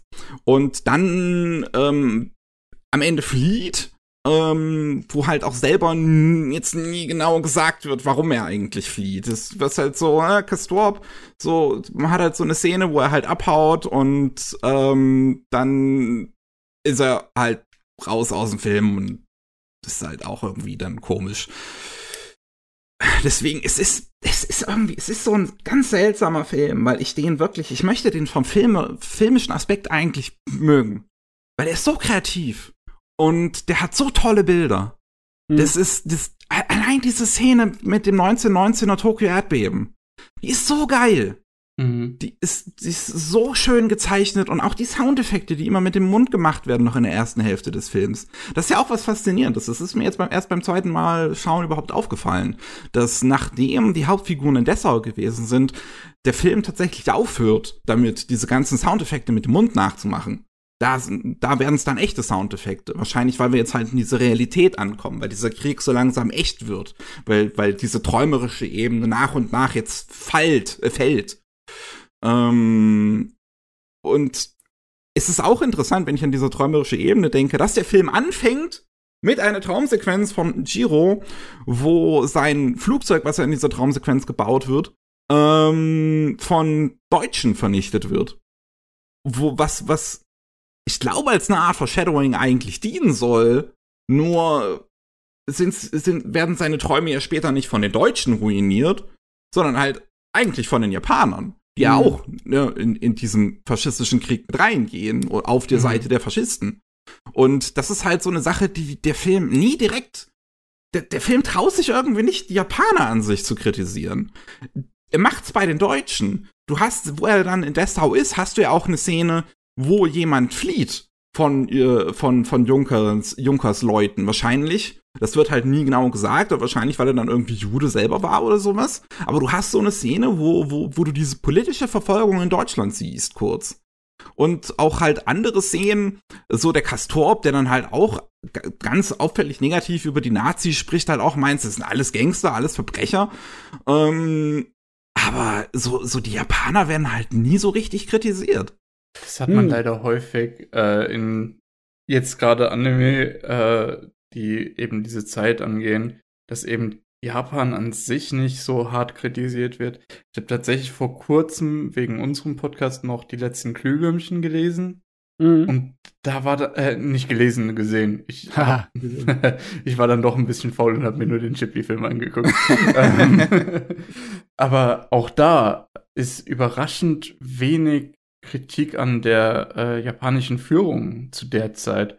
Äh, natürlich ja, so ein bisschen tatsächlich in Bildsprache so ein bisschen und ein bisschen so unterschwellig in Metaphern. Aber das scheint, wenn man den ursprünglichen Autor dazu hört, nicht so wirklich Absicht gewesen zu sein. Jetzt ist mal eine Frage.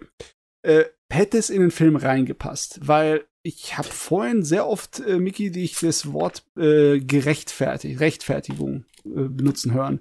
Weil was muss gerechtfertigt werden? Ich meine, du kannst auch einen Film machen über Hitler und seine Geschichte, ne? Da musst vielleicht irgendwie dich äh, vor den Kritikern irgendwie erklären, wenn du ihn als Held darstellst, ne, und als Guten. Aber ist, ist das äh, im Endeffekt das Problem von äh, wie der Wind sich hebt?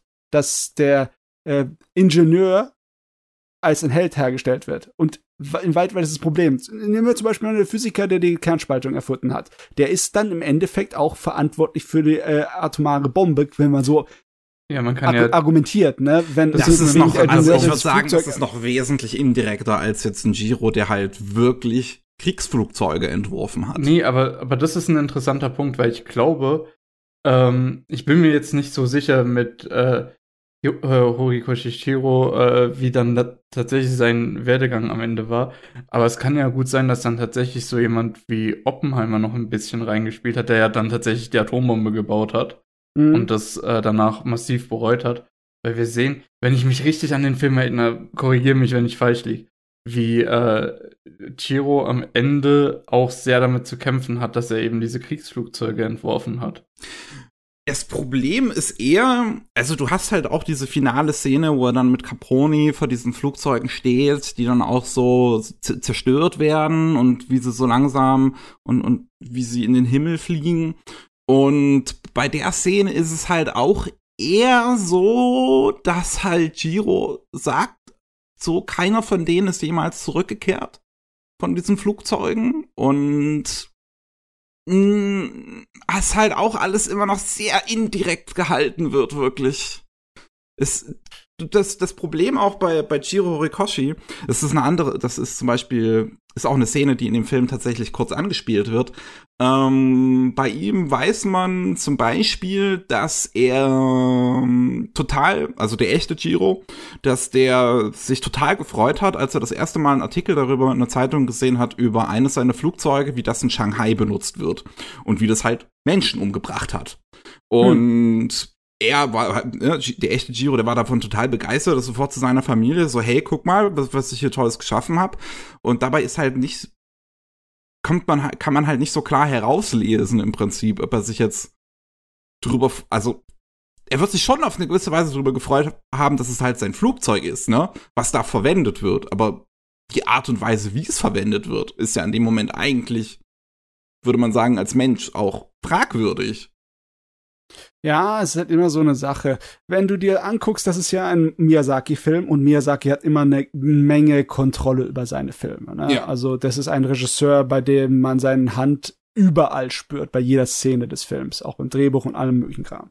Und Miyazaki selber ist sehr stark pazifistisch und sehr engagiert, was euch solche Sachen an Ja, wie ich es auch ne? eben schon sagte, ja, deswegen. Ja, ich Ich meine, deswegen ist es auch so eine Sache, die ich dem, wo ich bei dem Film auch sagen kann, zumindest, also auch sehen kann, dass es ja alles nicht böse gemeint ist. Hm.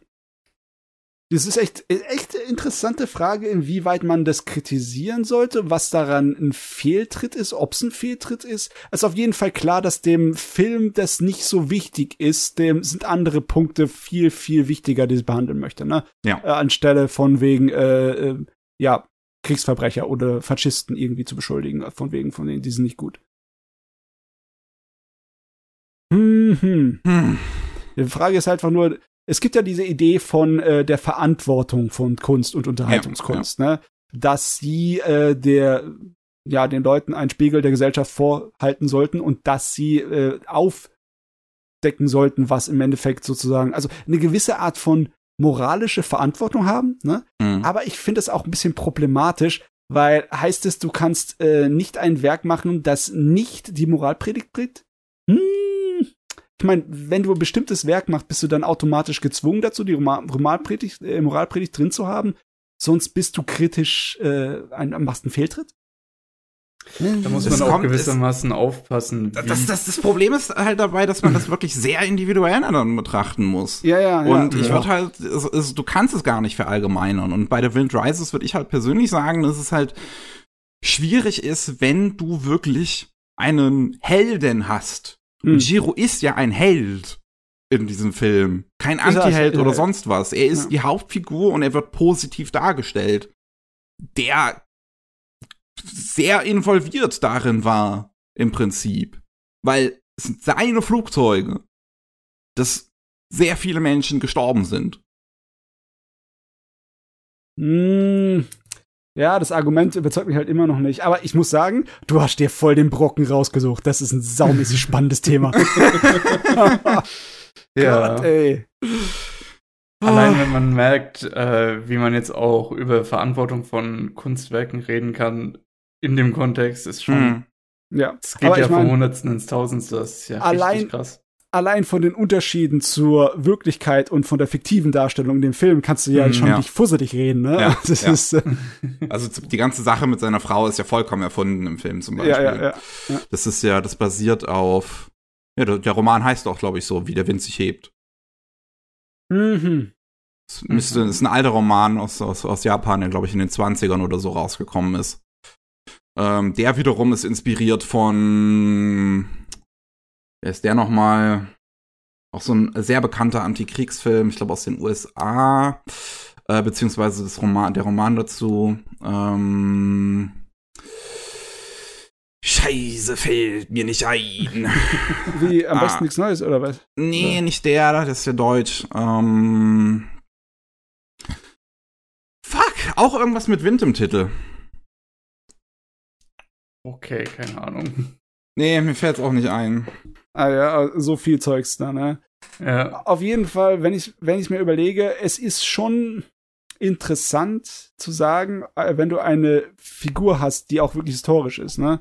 Wenn du sie nicht mit einem gewissen Abstand betrachtest. Ich meine, wenn jetzt der Film ihn so dargestellt hat als eine von Leidenschaft getriebener, dem also relativ egal ist, was außenrum passiert und äh, was seine Sachen anrichten, solange einfach nur ähm, der Fortschritt von äh, Technologie und Kunst etc. so wäre. Ne? So ein bisschen so der verrückte Wissenschaftler. Ne? Hm. Ähm, das wäre vielleicht passender gewesen, wenn die Serie ein bisschen, äh, wenn der Film ein bisschen mehr Distanz hatte, aber man, der versucht ja schon, dass du dich mit ihm mehr identifizieren kannst, auf ja. eine sympathische Art und Weise, ne? Deswegen schon, ne? Das ist äh, ein Brockenthema, ist das. Ich muss den Film auch mal wieder sehen, es ist so viele Jahre her. Ja, ich Boah. freue mich auch schon drauf. Ich weiß nicht, äh, bei uns im Podcast machen wir ja eine Reihe, wo wir Ghibli-Filme Stück für Stück besprechen. Ja. Und wir sind, wir sind nicht mal in den 90ern angekommen. Uh. Aber es wird so toll, äh, gerade wie der Wind sich hebt und auch die frühen, beziehungsweise ich glaube, nächstes Mal ist schon Prinzessin Mononoke dran. Oh. Und dann äh, kommen auch so langsam die Sachen wie ähm, Chihiros Reise ins Zauberland und so Ja. weiter. Äh, Porco Rosso hattet ihr schon, oder wie? Nee, hatten wir noch nicht. Der kommt dann vor Chihiro, glaub, äh, von Ding vor äh, Prinzessin Mononoke auf jeden Fall dran. Es kann sein, dass sogar die beiden nächstes Mal dran sind. Ui. Ich weiß nicht. Ähm, ja, aber richtig krass teilweise auch zu sehen. Äh, auch hier, weil wie der Wind sich hebt, weil äh, Hideaki Anno spricht ja die Hauptfigur. Hm. Mhm. Ähm, wie, wie die beiden sich kennengelernt haben, Miyazaki und Arno in äh, der Zeit von, von äh, vom Tal der Winde, wo Ja, er ja, ja auch diese, diese alte Kriegsmaschine äh, gezeichnet hat, also äh, äh, Hideaki Anno. Äh, krasse Sachen alles. Alles, was da, alles, was mit Ghibli im Hintergrund passiert, ist total interessant. Ja, äh, wie hieß die Doku nochmal? Ich habe sie bei irgendwie rumliegen. Meinst du Ähm, auf Dreams äh, genau. and Madness? Kingdom of Dreams and Madness. Ja, Da ist das- ich glaube, ich muss dich mal ausrauben. Ja, ja. da wird das wirklich im Detail äh, besprochen. Ne? Die, Die Doku äh, ist doch, glaube ich, extra entstanden im, im, im Rahmen von The Wind Rises, Ja. wenn ich mich Ja. richtig erinnere. Ja. da ist eine Menge äh, hinter den Kulissen, Menge Zeichen sieht man da, Menge Zeichnerei von Miyazaki an dem Film. Sehr Muss den auch interessant. mal noch sehen, das wäre, glaube ich, ganz gut für meine Arbeit. Ja, solltest du auf jeden Fall machen. Gut, sehr fein. Ach ja, das ist immer schlimm, dass ich mir bei solchen da so so selbst in der Schule bin ich so, dass wenn ich was mache, dann will ich mir dabei auch sehr viel Mühe geben und dann will ich auch, dass es möglichst kompliziert ist und das sorgt natürlich nur dafür, dass ich meine eigenen Arbeit eigentlich immens in die Höhe treibe. Also mein, ja, aber dafür lohnt sich's auch. Wenn dann der ja. Lehrer sagt, ja, was Besseres als eine Eins kann ich dir leider nicht geben. Du hast mir so viel Mühe gemacht. Selber schuld. Gut. Dann, ich habe jetzt auch nichts mehr zu reden. Ähm, es war schön, nochmal eure Perspektiven zumindest dazu zu hören. Das gibt mir jetzt auch nochmal neue Gedanken. Ähm, ich würde sagen, dann machen wir Schluss für heute. Vielen Dank, ähm, Lukas, dass du dabei warst, zum einen. Es Ja, war klar, schön, sehr gerne. zu haben. Immer wieder gerne. Äh, vielen Dank an die ZuhörerInnen da draußen, die uns wieder zugehört haben. Wenn ihr mehr von uns hören möchtet, ähm, also von, von Mats und mir gibt's immer Montag ähm, die Rolling Sushi Anime News. Da geht's dann um alles, was aktuell in der Anime-Landschaft passiert. Äh, jeden Mittwoch gibt's normalen Rolling Sushi Podcast. Da ist immer Matze dabei mit unseren Kollegen von Sumikai, wo es dann um alles in Japan geht. Und diesen Freitag in dieser Woche noch gibt es ein Special bei Rolling Sushi, wo wir mit äh, Florian von der Nippon Connection reden. So ein bisschen über die Nippon Connection halt. Ähm, und darüber wird es dann wahrscheinlich auch in Zukunft noch irgendwann hier bei Anime Slam gehen, über was wir da so, beziehungsweise was ich da so mit unter anderem gesehen habe. Ähm, denn ich werde auch da sein. Deswegen wird es aber wahrscheinlich, wird es auch so sein, dass ähm, der nächste Podcast sich um einiges verspäten wird. Auf der einen Seite habe ich einen sehr vollgepackten Mai und brauche auch deswegen ein bisschen Pause. Ähm, Matze ist, glaube ich, auch sehr froh darum, mal eine Pause zu haben. äh, es, die, den Rolling Sushi Anime News, wenn nichts weiter passiert, wird es wahrscheinlich weiterhin noch geben, jede Woche. Ähm, aber was halt jetzt Anime Slam geht, werden wir wahrscheinlich wirklich ungefähr einen Monat Pause machen. Ähm, weil, also ich habe halt nächstes Wochenende zum Beispiel, beziehungsweise in der Woche, äh, wo ihr das hier hört, ähm, Geburtstag an dem Wochenende. Äh, dementsprechend bin ich da ziemlich beschäftigt. Dann habe ich noch einiges an Arbeiten, dann halt Nippon Connection. Ähm, ja. Umso mehr wirst zu erzählen habe, wenn es wieder zum Podcast kommt. Ja, das stimmt. Und wenn ihr natürlich noch mehr von Lukas hören wollt, dann könnt ihr einfach ähm, in die Beschreibung gucken. Da gibt's einen Link zu Antenne Akihabara.